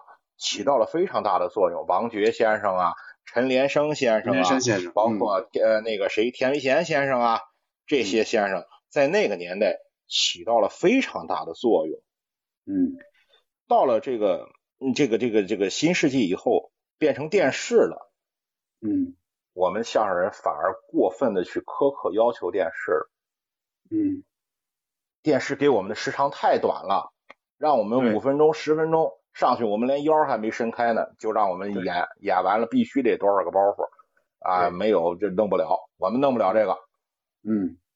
您说到时长短的时候，其实，在咱翻回头来说，在二三十年代的时候，我们相声前辈们录唱片的时候，嗯，一张唱片多长时间呀？正反面加起来六分钟吧。对，那会儿很短，那会儿唱片。那时候的老先生为什么去录啊？嗯，为什么以录唱片为荣啊？嗯，录唱片就有助于他的传播呀。嗯。他录唱片也有收入就高啊，他会进，他能进电台啊，嗯，对吧？嗯，所以说那个时候的老先生适应了这个需要，嗯，那怎么怎么他们怎么能录呢？您到现在您回过头来上电视了，您要求电视给我们时长要长要什么？这个是嗯您您要依赖这个媒体的这种宣传和发展，您又要求让他适应咱，嗯哪有那好事儿？嗯，电视在八十年代初肯定是帮了相声的，是吧？这些人都对上春晚呀，各种晚会呀，是吧？后来的对综艺大观呀，什么起源杂谈，肯定是帮了相声的。那演员呢，随着这个名望啊、社会地位啊、演出场次呀、经济收入的不断增高以后吧，嗯嗯，真正静下心来去琢磨怎么适应电视，嗯这个方面啊，可能做的工作少了。嗯嗯嗯嗯，也当时也有安宁和赵小林他们俩。当时在北京台，好，因为我是地方的这边我看收不到啊，也是听说有一个叫什么瘦西西胖哈哈嘛，他们也是就是一个就是天天或者是每周他会有一个更新，每周有一段，每周有一段，也适应了一段时间。但是后来呢，说实话，创作队伍跟创作可能也是跟不上的，因为不太了解这个啊，也可能猜测。就是嗯。可能也是创作，当时当年的你像曲苑的呃什么什么综艺大观呀，呃什么什么，包括刘季、马云禄他们是这两位他们在河呃在那个河北，对，每周都有，每周都有，每周都有那个节目叫啊呃这个欢乐大家来那个节目是吧？嗯是对，您是您是河北，您我我小时候看过，我看过。对嗯就是嗯嗯，说实话，没有适应电视的这个对于这种这门艺术的需求。嗯嗯嗯，逐渐被电视淘汰了。其实他不是说相声演员就是我相声本身没落了，嗯是就是一个纯粹被怎么说呢？就是呃最前沿的媒体传播吧，嗯不适应。嗯嗯，他是这个，我我我考虑他不是说相声本身衰落了，怎么了怎么了？呃，是您没适应媒体需求，所以呢，您就逐渐的淡出大众视线。那要这样说，就正好就可以说，像现在的这些相声的这些团体也好，演员也好，他们就尽管在咱们看来哈，就这些里面嗯肯定有很多咱们可能有的瞧不太上的一些作品或者表演方式，但是他们是适应现在的网络化的这种传播方式的，是不是可以这样说？对对吧？啊，网络传播是起到了很大作用的。对吧？嗯，对嗯对对，所以说他你你就是你也不能说相声就完现在完全振兴，他起码热热闹闹的，就是起码起码是啊就是啊，你啊看他就是这个这个状态啊。你像五十五六十年代，包括七八十年代，为什么好？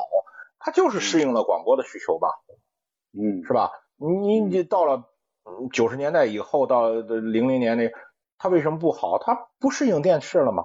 你从零零年、零五年以后，他开始陆陆续续、慢慢慢慢又好起来了。为什么？他又开始适应电、适应媒那个这个网络网络了，网络了，对吧？嗯您只有您您这门艺术是不断的发展，您只有适应了这个最前沿的媒体传播，你就有向前发展的这种可能。嗯你如果不适应当前最前沿的这种媒体传播，你就逐渐的衰落。这个东西不是说你艺术本身不好了，当时那些艺术家们本身艺术不好了啊，咱们不会了，不是这个概念。它只是慢慢慢慢慢慢淡出，它就是一个双刃剑。媒体不再需要了，他们的创作也就少了。他们创作少了，媒体反而就就会回过头来又更看不上，就是没有像呃王珏先生、田维贤先生啊，这个陈连生先生这种巨大的这种这种帮助。嗯失去了这种巨大的帮助之后，嗯可能就会出现了一个在媒体方面开一个空窗。嗯嗯嗯嗯。嗯，咱们接着刚才那个话题说哈，就是你现在这个年轻的这些演员呢哈，在这这些嗯。民营的相声团体里边，有的还非常火。像这些演员，尤其尤其是有一些有点流量的这些演员，他们的表演目前的这些传统相声，呃，一点儿几乎一点儿都不与时代贴合，但是他们也能够足够的去吸引这些年轻的粉丝。新相声创作可以说创作动力是不足的，嗯像这种情况下，新相声还需要不需要振兴？还有没有可能振兴？就您觉得将来还有没有可能出现与时代贴合的这些相声？还有没有可能出现？是不是就是说就是这样下去了？这个传统相声我们一百多年前这样演，那我一百多年后还这样演，这个年轻人还会吃？呃，您您怎么看这个问题？现在就刚才咱也说到了，全国的现在这个园子也好，什么也好，大部分形出现了一就是说，呃，一张节目单的这种状态。对，这个对于一一种这个文艺形式来说，实在是不能算是一个好事儿。嗯，咱们就是平心而论啊，就是现在的所谓的传统相声啊，在他创作之初的时候，一定都是新的，没错？，在他创造那个年代，都是最前沿的。没错。那个扒马褂，人家人家那会儿扒马褂，那个马褂是真管用，那个马褂是真是有用，它是值得是值得你费那么大劲去圆谎的。现在你再说扒马褂儿，你这个东西他就不值得他去圆谎，甚至二三二三十岁这些人根本不知道马褂儿是什么，马褂到到底跟他穿那个大褂儿到底有什么区别？马褂儿是什么东西？根本就就不成立啊！对，嗯，嗯所以说，呃，就是经过这么多人的打磨，然后这些作品留下了，历代演员也没有一个像今天这样以演传统节目为荣的这么这么一个传统，所谓的传统。其实，呃，我觉得历代演员都是以上新货为为为为骄傲的。嗯他嗯没有说是哪一代演员像今天这样啊，我演传统相声，我演这个多少年的这种作品是一种骄傲，我以会这种作品多，呃，成为一种荣耀。我历代就是没有没有像现在这种状态。呃，嗯你比如说张若晨先生，他之所以能成为业界的泰山北斗，除了他本身的艺术修养各方面，呃，艺术水准比别的演员高以外，他最大还有一个特别特别重要的一方面，就是能创作。没错没错，对，经常他能创作出一些新节目，满足观众的欣赏水平是一个方面，同时也满足了业界对这个东西的需求啊。很多演员也是愿意找张先生，他去贴近张先生，去学习张先生，他也是想从张先生那得到更多的新的节目。谁先演谁光荣，谁就有好更好的收入，对吧？是这样是这样。武松，你可知罪？妙人何罪之有？你且听了。你说吧。武松，你做事无道理，路过本县你破坏规矩，吃醉酒，大胆闯进去，将我那虎爷他置于死地，那老虎与我有情谊，他他他的啦他他。没有招你，没有惹你，没有吃你，没有要你，没有打你，没有打你，没有伤你，没有害你，老十八叫死也死的去。为了县里经济利益，你给我头戴虎帽，腮插虎须，口按虎牙，身披虎皮，一件一件，一件一件，件件打扮起，押上山去把老虎带皮。你若是不一，空狂怎么样啊？哈哈！你就给我下个小老虎啊，我就饶不了你。去你的吧！嗯我我记得我听那个赵岩老师说过，他说就是说，呃，马马季老师当时说，就是说你演员得给自己做饭，你得会做饭，你不能说你就是指望着别人的段子，或者说指望着老段子就这样去说。你看他就一直鼓励创新，首先他自己也身先士卒嘛，他自己也创新，但是这并不证明他就不会说传统相声。他只是说，一般情况下我不说，一般情况下不说，不拿出来。但是有一次他说去台湾演出，台湾的老观众应该还是从咱们这边过去的，就从大陆过去的老观众，嗯就说我想点一段传统相声，我我民国的时候，我小时候听过的相声行不行？马季张口就来。嗯张口就说、嗯啊，所以说这功夫是有的，只不过我在一般情况下，我不会去拿这个东西来作为我平时演出的这么一个最主要的这样的作品。嗯，对，这边可能这些东西当时在那个年代，呃，并不太受观众欢迎。没错，没错。是呃，说实话，作为相声这种形式，您除了这些名家大腕儿以外啊，呃，一些地方上的演员，呃，出去就是说跟着团去走学儿去演出，本身都吃亏。您甭说甭说是说 说传统相声了，在您说新的都吃亏。嗯，因为年代歌舞什么，它确实是没有歌舞热闹，上来一音乐啪一响一活动，是吧？它是那样是那样它本身就吃亏，您何况他在说传统相声呢，对吧？嗯你是有一些可能走学确实是走不开，因为他得还是说受作品所限嘛。那个时候也是大家都愿意说新的，上去以后谁也没听过，那才棒，那才好呢，下边观众嗯那才欢迎呢。你走学，你走到一个地方，一地啊说一段当地人没演过的作品，哎，那受观众欢迎啊，你才新鲜，是吧？没错，这是这是嗯这是当时我我我有时候会想这个问题因为我有时候也会去小剧场听嘛，就是说嗯我会想到底这个观众是以一种什么样的一个态度去看这些台上的表演的？他是把这个东西我就当做京剧一样，哎，我就看他一招一式吗？我这个里面我我是听不出他有什么惊喜的，我只是嗯。欣赏他的一招一式，也，嗯。每一句话，或者说我欣赏这个演员，他不会像之前像呃七八十年代、八九十年代那些相声，我我是要听包袱的，我来是要我乐的，我不是说嗯我要听你这一句一句，我下边都能对词儿对出来，那我还要听，那我觉得那你你听的是什么呢？到底？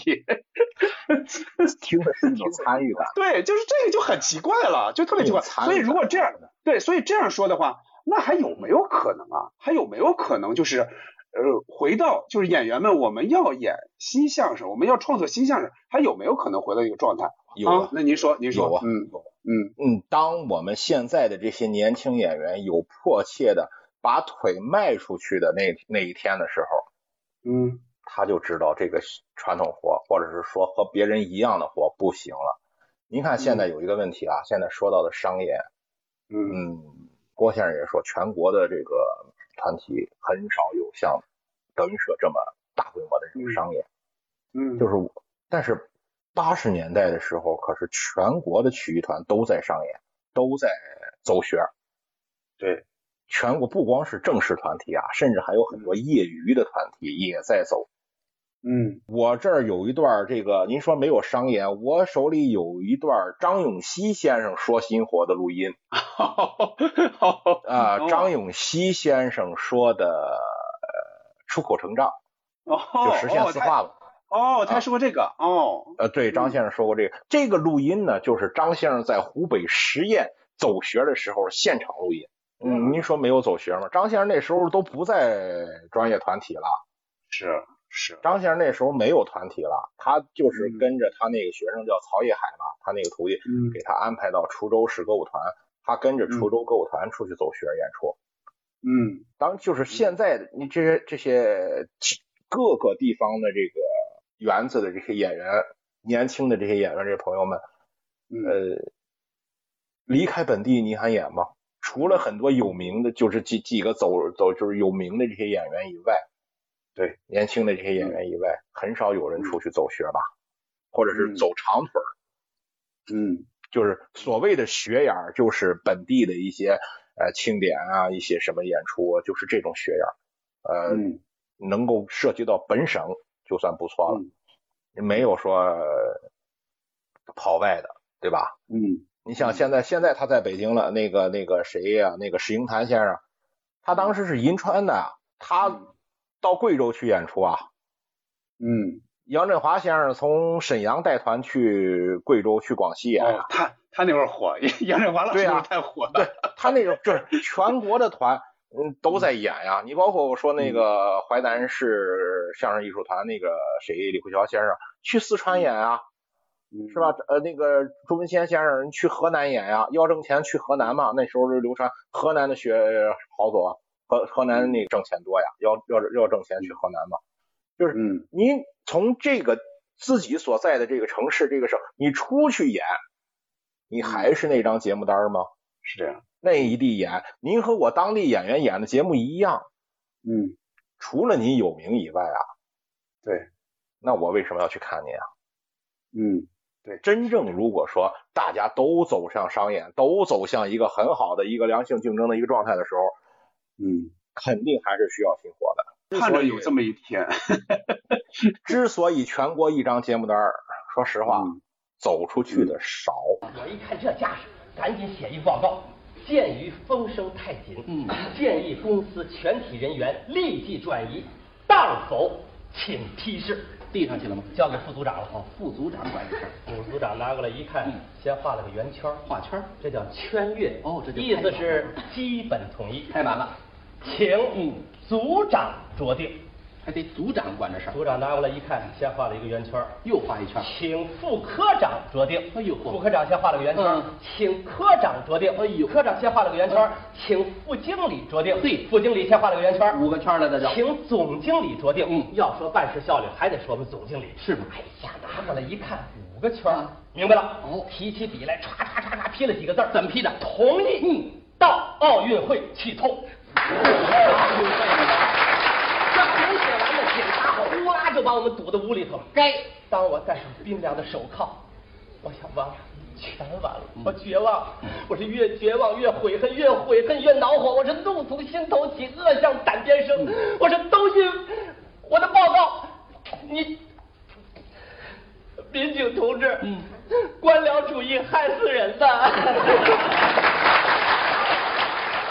同样，我们现在也有一批年轻的人在，年轻的演员，呃，在不断的创作呀。你像这个大豆李云飞、叶鹏，对，是吧？董年春、李冰，一直在是吧？嗯，对，金飞、晨曦，包括高晓攀、尤宪超，包括回响、路遥，呃，天津马军、盛伟，许健、古宗汉，嗯，都在写啊。许健这这两年，许健写了很多新作品，还有一个不字系列嘛，是吧？哦，对对啊，李云飞、叶鹏几乎说的全是自己的作品。对，大豆的我看过一些，大豆的我这两年看过一些现场，我能感觉出来他们是在做搞创作的，是在搞创作的，不是说躺在这个传统相声上睡大觉，绝对不是的。对，嗯，对对，嗯，你包括那个谁，那个西安呃苗阜，苗阜王声，对吧？全国演也是新作品啊，包括什么新势力那个卢鑫玉浩，卢鑫卢鑫玉浩，嗯，也都是新作品啊。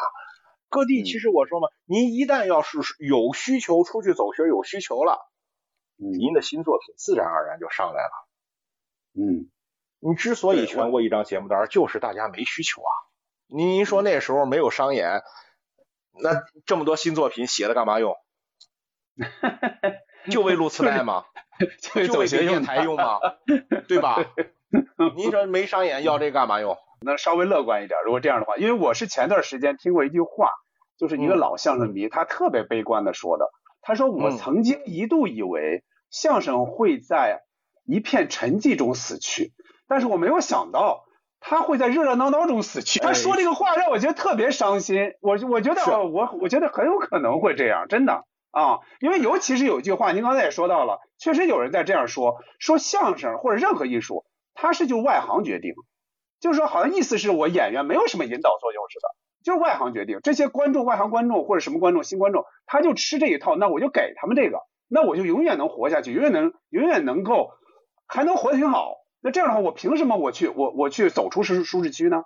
我就我我这是我就想，会是这样吗？如果真是这样的话，那那那就真没什么意思了，这还是相声艺术吗？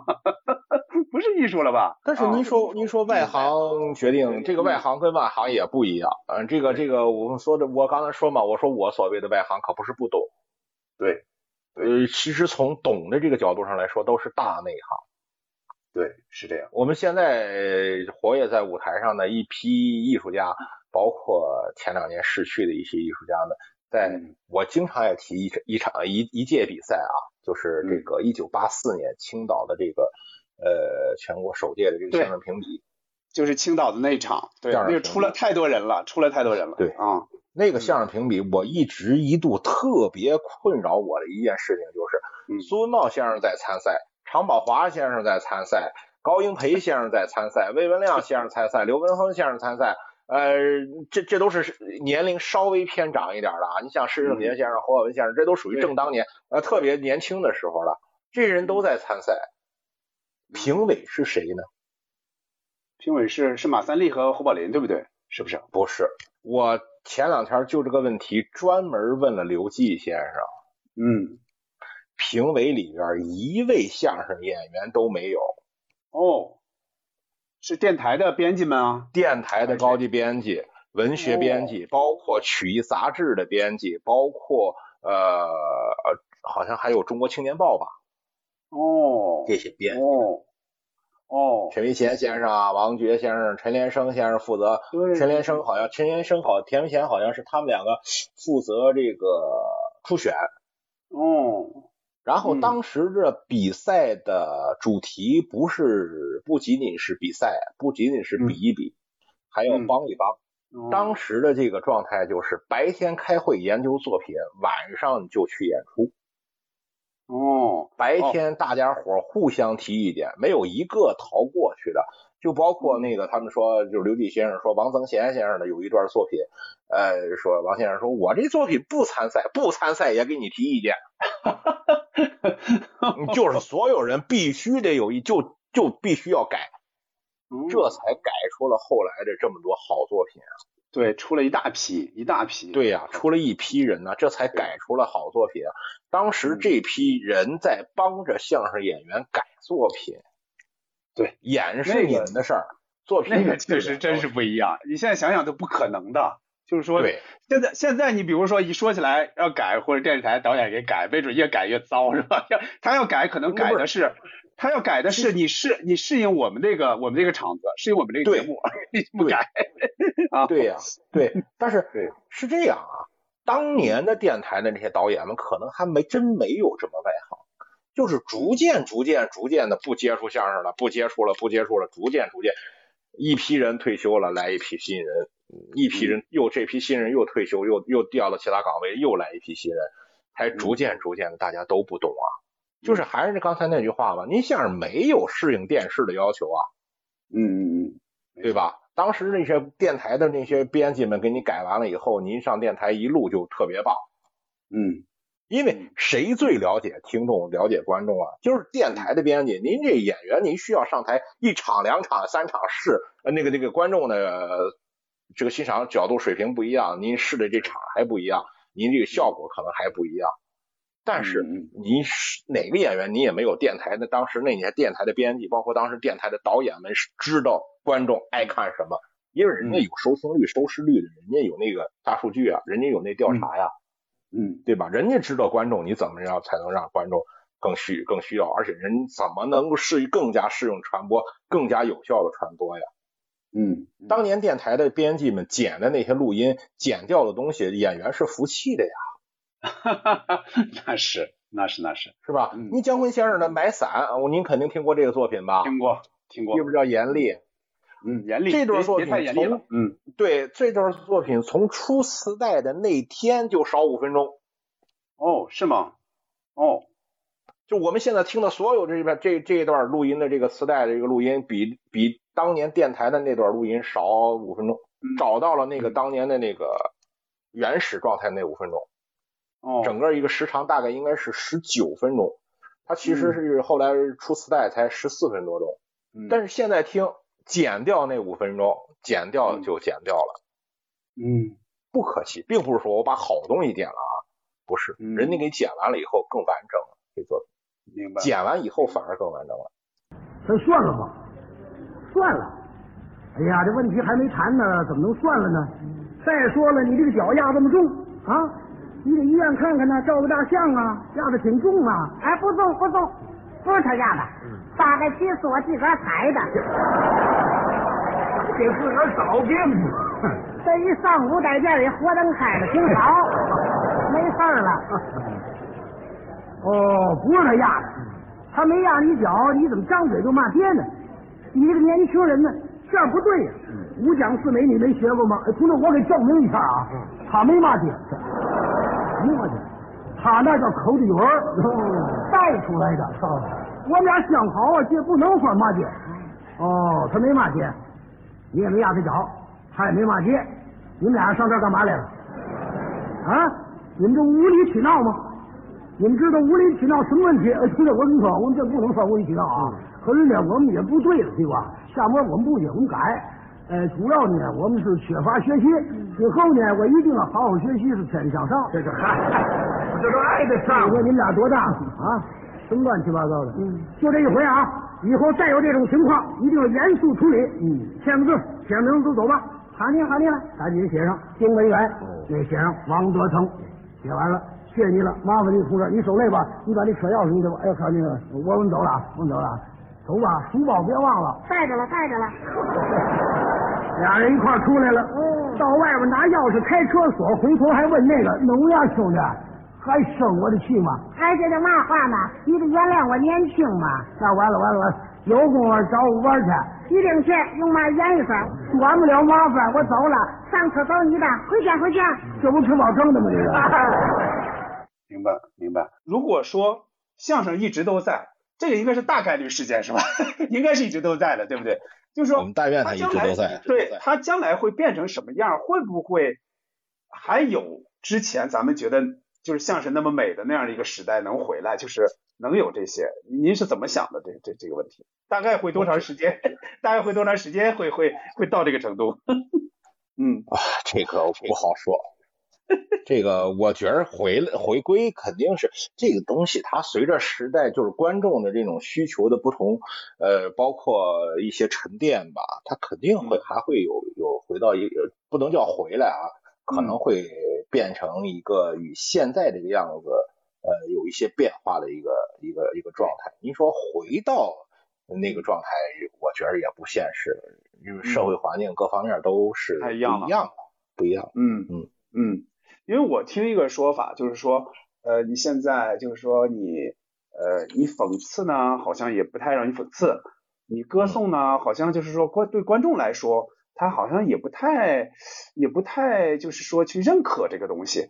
所以他他他到底要怎么样呢？那可能就是增强娱乐性，增强娱乐性的话，那有时候就显得好像台上规矩就少了，或者怎么样。嗯现在也有这样的一个说法啊，你有嗯你这嗯这个你你怎么看啊？讽刺这个东西，其实首先来说啊，我们我我觉得需要特别澄清一个概念，讽刺跟戏谑是完全不同的两个概念啊。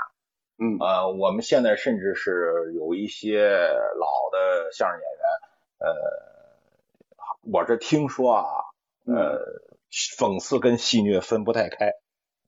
哦，啊，有时候把觉着传统相声里边有一些加以戏相互戏谑的东西，可能当成一种讽刺啊，嗯，相互之间的这种东西，包括哦，我明白了，那种东西，他当成是讽刺，讽刺他互相斗，两个人互相斗嘴，互相斗嘴，对那种，对。那肯定那肯定不能算到讽刺里，对吧？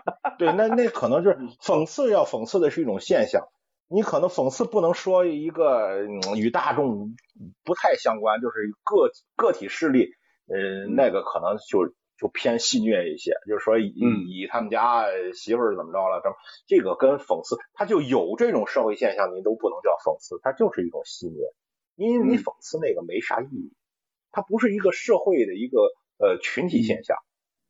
呃，对，您说这个，我想起来，就是呃，现在尤其是这种甲乙或者说逗哏捧哏两个人互相斗嘴的这种还嗯。特别特别多，而且一般来说就是就是演员互相你的事儿我的事儿，就或者说咱们团的事儿或者咱们这个团体的事儿，就这种特别特别多。就是我就记得有一次是谁，好像也是青年演员参加一个大赛，然后姜昆老师是作为一个评委还是还是那个评审，他说，嗯，他说我只看到你们互相说你们这个作品是怎么产生的，你们互相斗嘴，你们闹什么矛盾，但是我没有看到你们跟这个时代贴合，就是嗯。就是你们你们的事儿，就是按理说这个东西是能不能成为作品能，但是嗯。对于一般的观众来说，其实他们没有那么关心，没有那么关心，对啊，对嗯对，嗯。就是其实这事儿啊，我听听当一乐儿。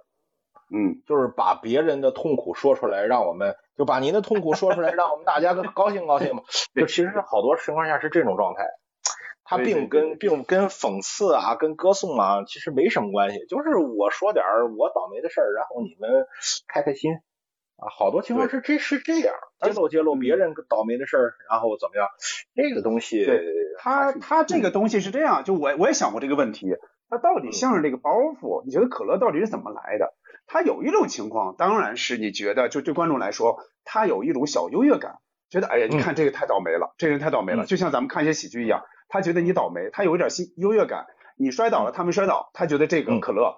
但是我是想说，在八十年代，就是我小时候听的很多相声，他不是这样的，你是觉得他很妙，你觉得他们说的话特别妙，哎呦嗯，他这样去总结这个事儿，啊他是有这样的一个洞见，你是因为这句话你想笑，嗯你想鼓掌，嗯他是这样的，就是现在这种东西很少了，就是语言艺术的东西很少，特别特别少，几乎没有，几乎没有了，找不到哎啊，就是这互相斗来斗去的啊，我们说嗯八十年代，包括在就是我们我们小时候听的相声里边有好多的包袱啊，好多的这个点呀、甚至生活当中啊，大家相互之间能用。哎，没错，没错，就现在有一些东西啊，你看他乐的特别好啊，你看我说我们就觉着伦理跟没毛病没事儿，你在生活当中您用一次试试，您接受吗？嗯，我觉着夸那种有一些特别什么的那种哏的那种，我觉着生活当中他也未必接受，他就觉得别人什么就是就是呃就是演员有往往他用这句话为自己辩解，就是说我台上无大小，台下论规矩嘛，用这句话辩解。但我觉得这种辩解是没有特别强的这种说服力的。有一次我记得听那个康松广老师说，他就觉得就是说你在台上老说这种这种东西。那有什么意义呢？我我平时在生活中，我当着我媳妇儿或者当着家里的老人，我是不说的。那你为什么让我去台上说？就是我他说他这个东西，他并不是完全脱离的，不是说我台下是一个人，我台上就是另外一个人，我完全是一个角色，我可以胡来，他不是这样的。嗯啊，对，嗯对啊，这就是我之前最早说的那那个事情，就是我也是问康先生的嘛，就是您学相声的时候，呃，就是为什么说五十年代是相声一个大兴盛的时间呢？就是。咱现在可以可以去统计啊，因为我这个事情我不是说具体有统计数字，咱们来比啊，来比对啊。嗯呃，五十年代就整个这，咱就说从从建国到六零年这这十十十一二年的这个时间吧。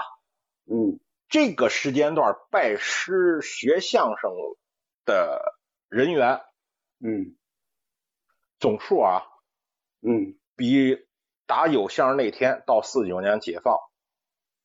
所有人相声从业者加起来可能要多，哦，嗯嗯嗯嗯，你就这个事情有有有有关心的这个朋友，您可以去统计啊，这个话呃，我是我是这么认为的，我觉着应该是要多，为什么？嗯，就是那个年代经过相声改进小组呃的努力之后吧，相声嗯进化了之后更有适应呃工农民群众。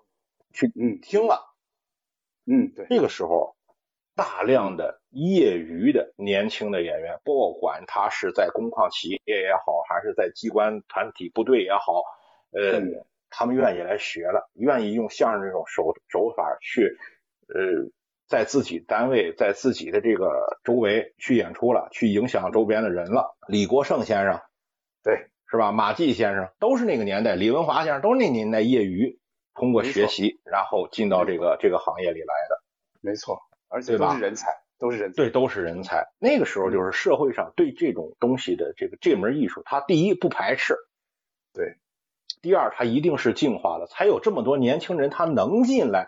其实如果说要是解放前那种状态，或者是呃今时今日某种某些状态的话，哈，就当年那个状态的话，家里父母老人都不让学。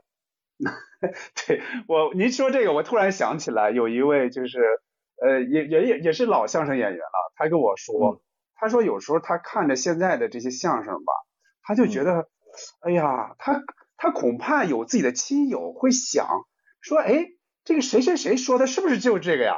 是不是就是相声啊？就是这个东西是不是？就是他会觉得怎么现在相声就成这样了？就是我我们当时说的可不是这样的。啊，就你成这样之后，让人觉得哦，那我干的是这个呀，我干的可当时可不是这样的。他跟我说这话啊，就是就想就是就是您您说的那个那那句话呀，就是说呃你在台上说那话，你回家父当着父母老家当着媳妇孩子，您不敢说呀。那个时就是您如果说学了一种这种艺术的话，在当时那个年代，那些老人那种固有的这种思想里边，他是不会让你去学这个东西的。嗯，它跟今时今日的这种就是娱乐至上啊，大家通过娱乐去挣钱这种这种思路是完全不同的。那个时候的人的，尤其是老年人的那个状态，他是不一样的。你可以去问问，你比如说现在，嗯，国胜先生也好，是彭松王老师也好，就这些老先生们，您去问问他，就是当年要是胡说八道，您您父母让您干了吗？就是幺幺零，幺幺零，你们来干什么？我。这什么记性？我们是帮你打开门，取出钥匙啊！对对对，啊，开了门吧？开了门了。开了几楼？开了十六楼啊！我住在一楼啊。对，是有这问题。哎，冯阳老师，我突然又想到了一个问题哈，就是我前段时间跟朋友吃饭说到的，就您看哈，嗯，以前对咱们来说就是这种，比如说像今年看到的这些纪念建党一百周年的这些影视剧。以前看到的，你感觉它的宣传性很强，就是老是那些演员在演。但是这些年，就尤其是今年，这个因为特殊的年份嘛，一百周年，出来了很多作品，我就跟他说，我说这个到底是咱们的宣传，他宣传的这个让人觉得哦，呃，都都在看呢，我也看，还是说他真好了？他这个作品，他这个比如说《觉醒年代》或者之类的，他是本身他的质量好了，是不是人们会更会讲故事了，更知道怎么去吸引现在的年轻人了？还是怎么回事？他说就是后者，就是应该就是就是的创作上创作上更用心了，创作上更去更把故事讲好，让他去吸引人，不是去像过去那样塑造高大全的那些宣传性的那些让你来看是塞给你的，而不是像现在有的人我那我可以去主动去看这些了。那现在过去想我可能一般人一般人不会去主动看这些，那现在他们的这个收视率也很高啊。所以说，我就由此想到，那相声有没有可能也到这个程度？就是说，我是让人觉得，哦，这个东西真好，我去看它了，而不是说，哦，这些人帅，这些什么，就不是这个啊，不是，不是，不是，他他这个这个跟刚才我说的那个相声的那个状态是一样的啊。嗯，其实就是最刚才您说这个这个塞给观众，其实，在五六十年代就那种树立高大形象的那个那种电影，它也不是塞给老百姓看的呀。老百姓在那个年代，就是我们小时候对于这个什么地雷战、地道战，我们小时候也也是在看。我们对地雷战里边的一些情节桥段，我们现在也能想起来，也是愿意去接受，愿意去看这个东西。但是，嗯，随着就是大家就是各种娱乐形式、各种这个这个这个信息量不断增加，一度确实是电影我们也不爱看这种题材的东西了。对，但是人家变了。对，人家想办法去适应电视，去适应媒体，去适应，还是说去适应最前沿的媒体，去适应了最前沿的观众。嗯嗯，相声晚一步，但是不会说这一步不走。我觉得这一步相声也会有有识之士来走这一步，但是可能是晚。嗯，因为这电影刚才您提的这个这个其实是挺对的。其实有一度电影也是。创作不尽如人意的，嗯，对吧？嗯，其实从是我印象，您从其实从建国大业开始，嗯，慢慢的就好看了。对，是有这个。再往前我印象不深了，呃，我反而觉得印象不深。是有这个印象。我的意思是说，就是说它是有可为的，它是有可为的。就甚至我想，有没有可能，就比如说，呃，你现在可能说歌颂型相声，可能是有点就觉得哦不太可能了。但我是问过谁呀？问过李国生老师还是谁？我说有没有可能还出这个歌颂型相声，还是人们信，还是人们能乐起来？像我们去去听马季的马季老师的找舅舅，听他的画像，那你还能乐起来？就你知道他是在宣传，你知道他就是在宣传，在宣传包头，在宣传张张富贵，但是你还是他还是像相声，他还是有包袱，就是这个这个是很厉害的。就是有没有可能，就是你即便是像像就是像这些电视剧一样，你知道他是在宣传，但是你还是能看进去，你还能体会出他的一些魅力来，那这个就很不容易，很不简单。其实这种作品一直不一直有，就刘恒老师他们写的话剧，像窝头会馆什么这些，他其实就是在宣传嘛。但是他是宣传的同时，让你感觉到这是人，这是一个个活生生的人，就是你是能触摸到的，而不是说让人们就喊口号，就是那样的。嗯，当时马季可真急了，是我说同志们呐，嗯，现在咱们已经输人家一比零了，就是离比赛结束只剩下最后的两分钟了，没多少时间了。为了咱把球球捞回来，我求求各位了，咱们先团结两分钟，行不行啊？要不然就输定了。大伙儿一听，那两分钟不是吗？没问题啊，就这两分钟，咱起码灌他个七八个球。来，又吹上了啊！这是孝兴队是齐心协力开始猛攻，歌。唱队严密防守，断球反击，你来我往，场上的气氛十分热烈。现在离中场只有三十秒了，就在这个关键时刻啊！突然，马季得球。哦，马季得球以后是果断起脚，凌空抽射。嗯，这个球力量大，角度刁。守门员扑救不及，足球应声入网，进了！全场比赛结束，太好了，平局一比一。不，歌唱队赢了二比零。哎，这球是马季踢进去的。哎，是啊，他踢自己门里去了。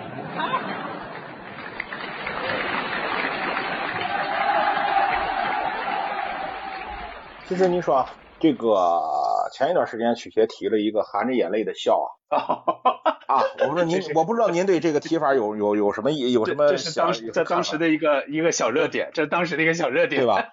其实呢，您您说这是个嗯，怎么说受人们嘲讽的一个点吗？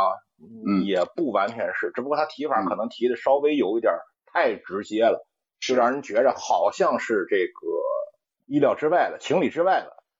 对，其实他不是情理之外呀。嗯，相声有啊。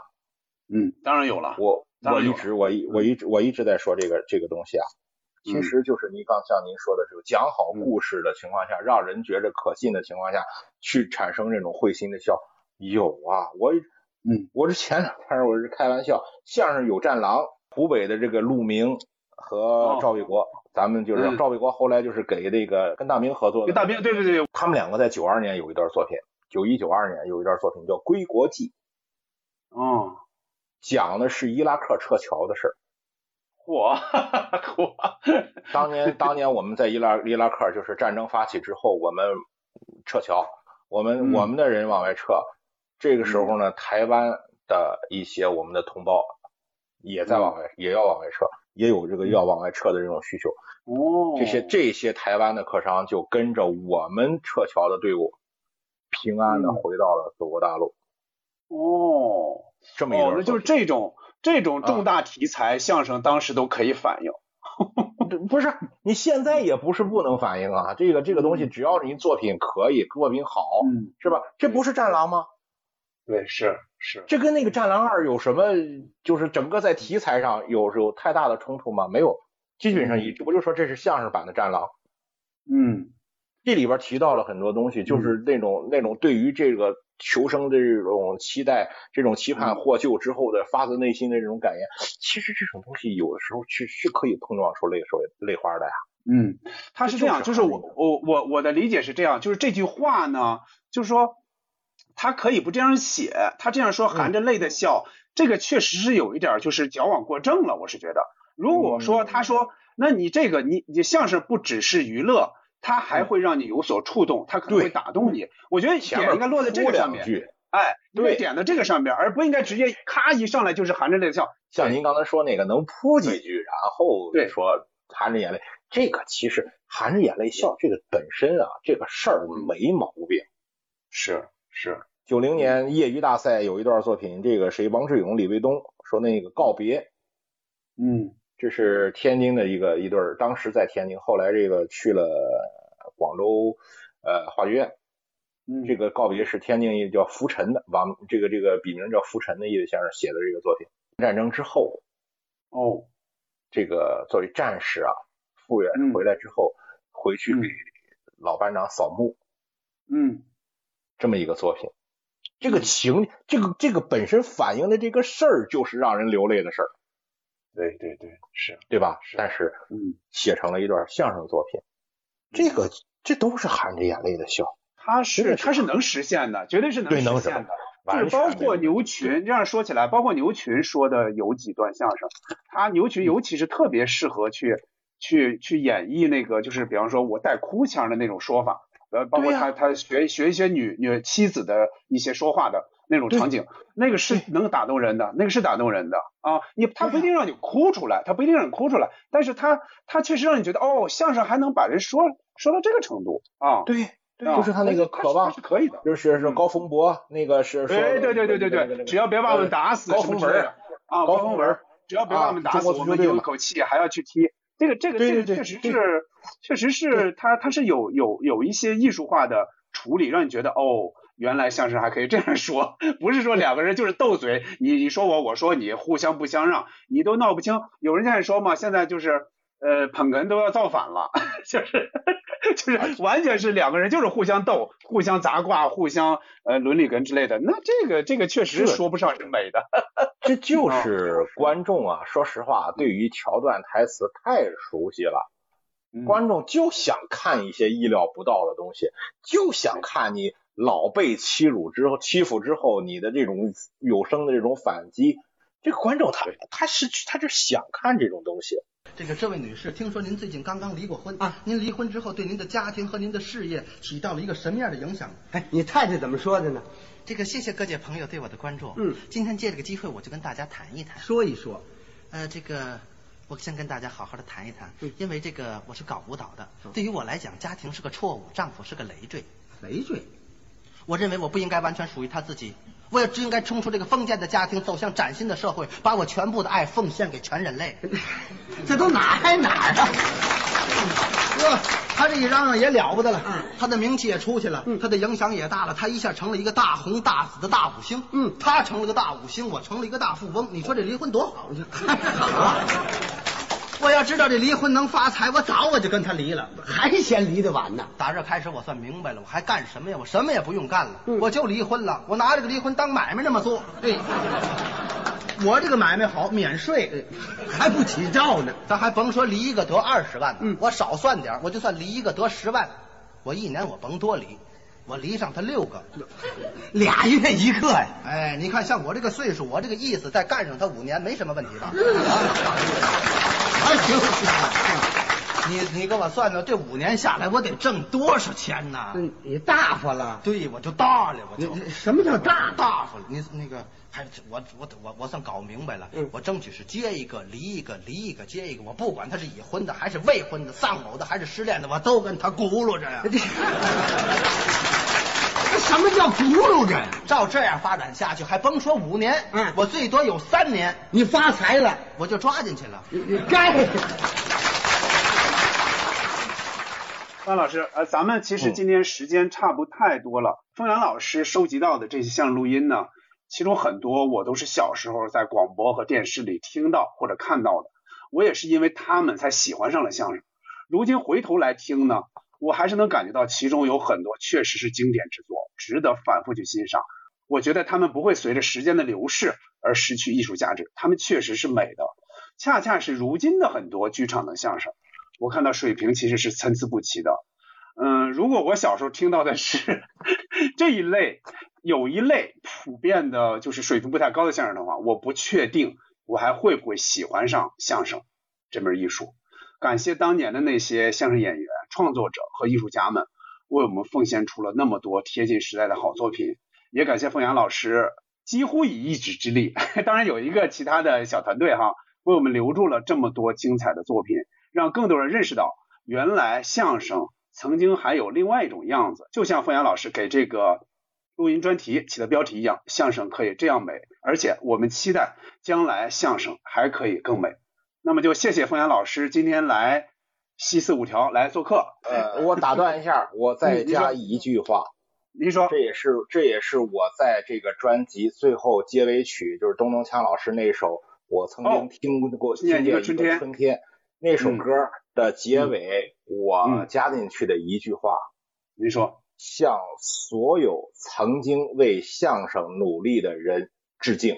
是这样，嗯，所以是当时的人努力，才有了那样一个春天。现在的人们也要努力，才会有更好的春天。对于相声呢，就是其他朋友们听我们节目的朋友们有什么想说的，也欢迎给我们在各个平台上留言。好了，那我们就下期再见，拜拜。哎，谢谢大家，好，再见。再见。我曾经听见一个春天，从一台小小的无线电，我知道祖爷爷的烦恼，也听过男子汉的宣言，我懂得老鼠的谜语，也看过正宫。的五官，学过后世的发声法，更认识王德成与丁文元。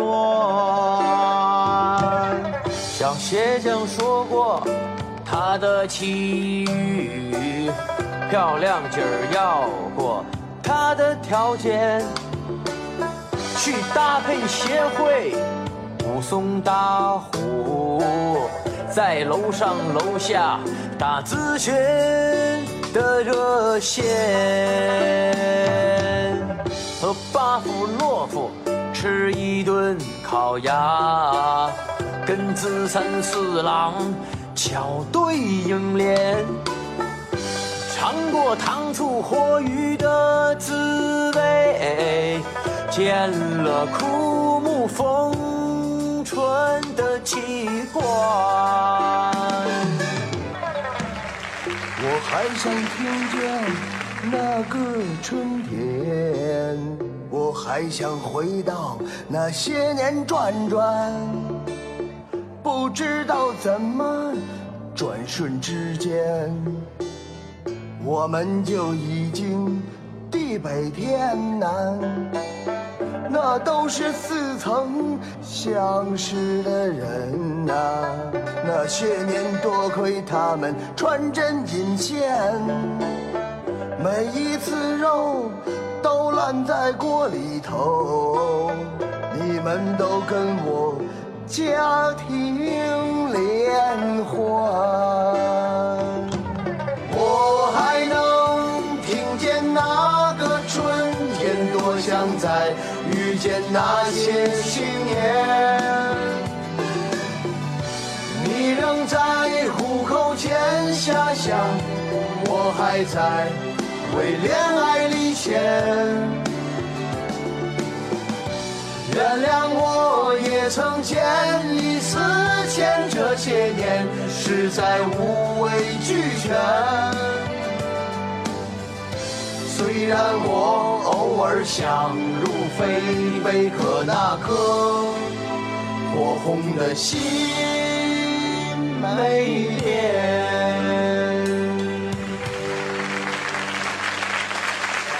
我还能听见那个春天，多想再遇见那些青年。你仍在虎口前遐想，我还在为恋爱历险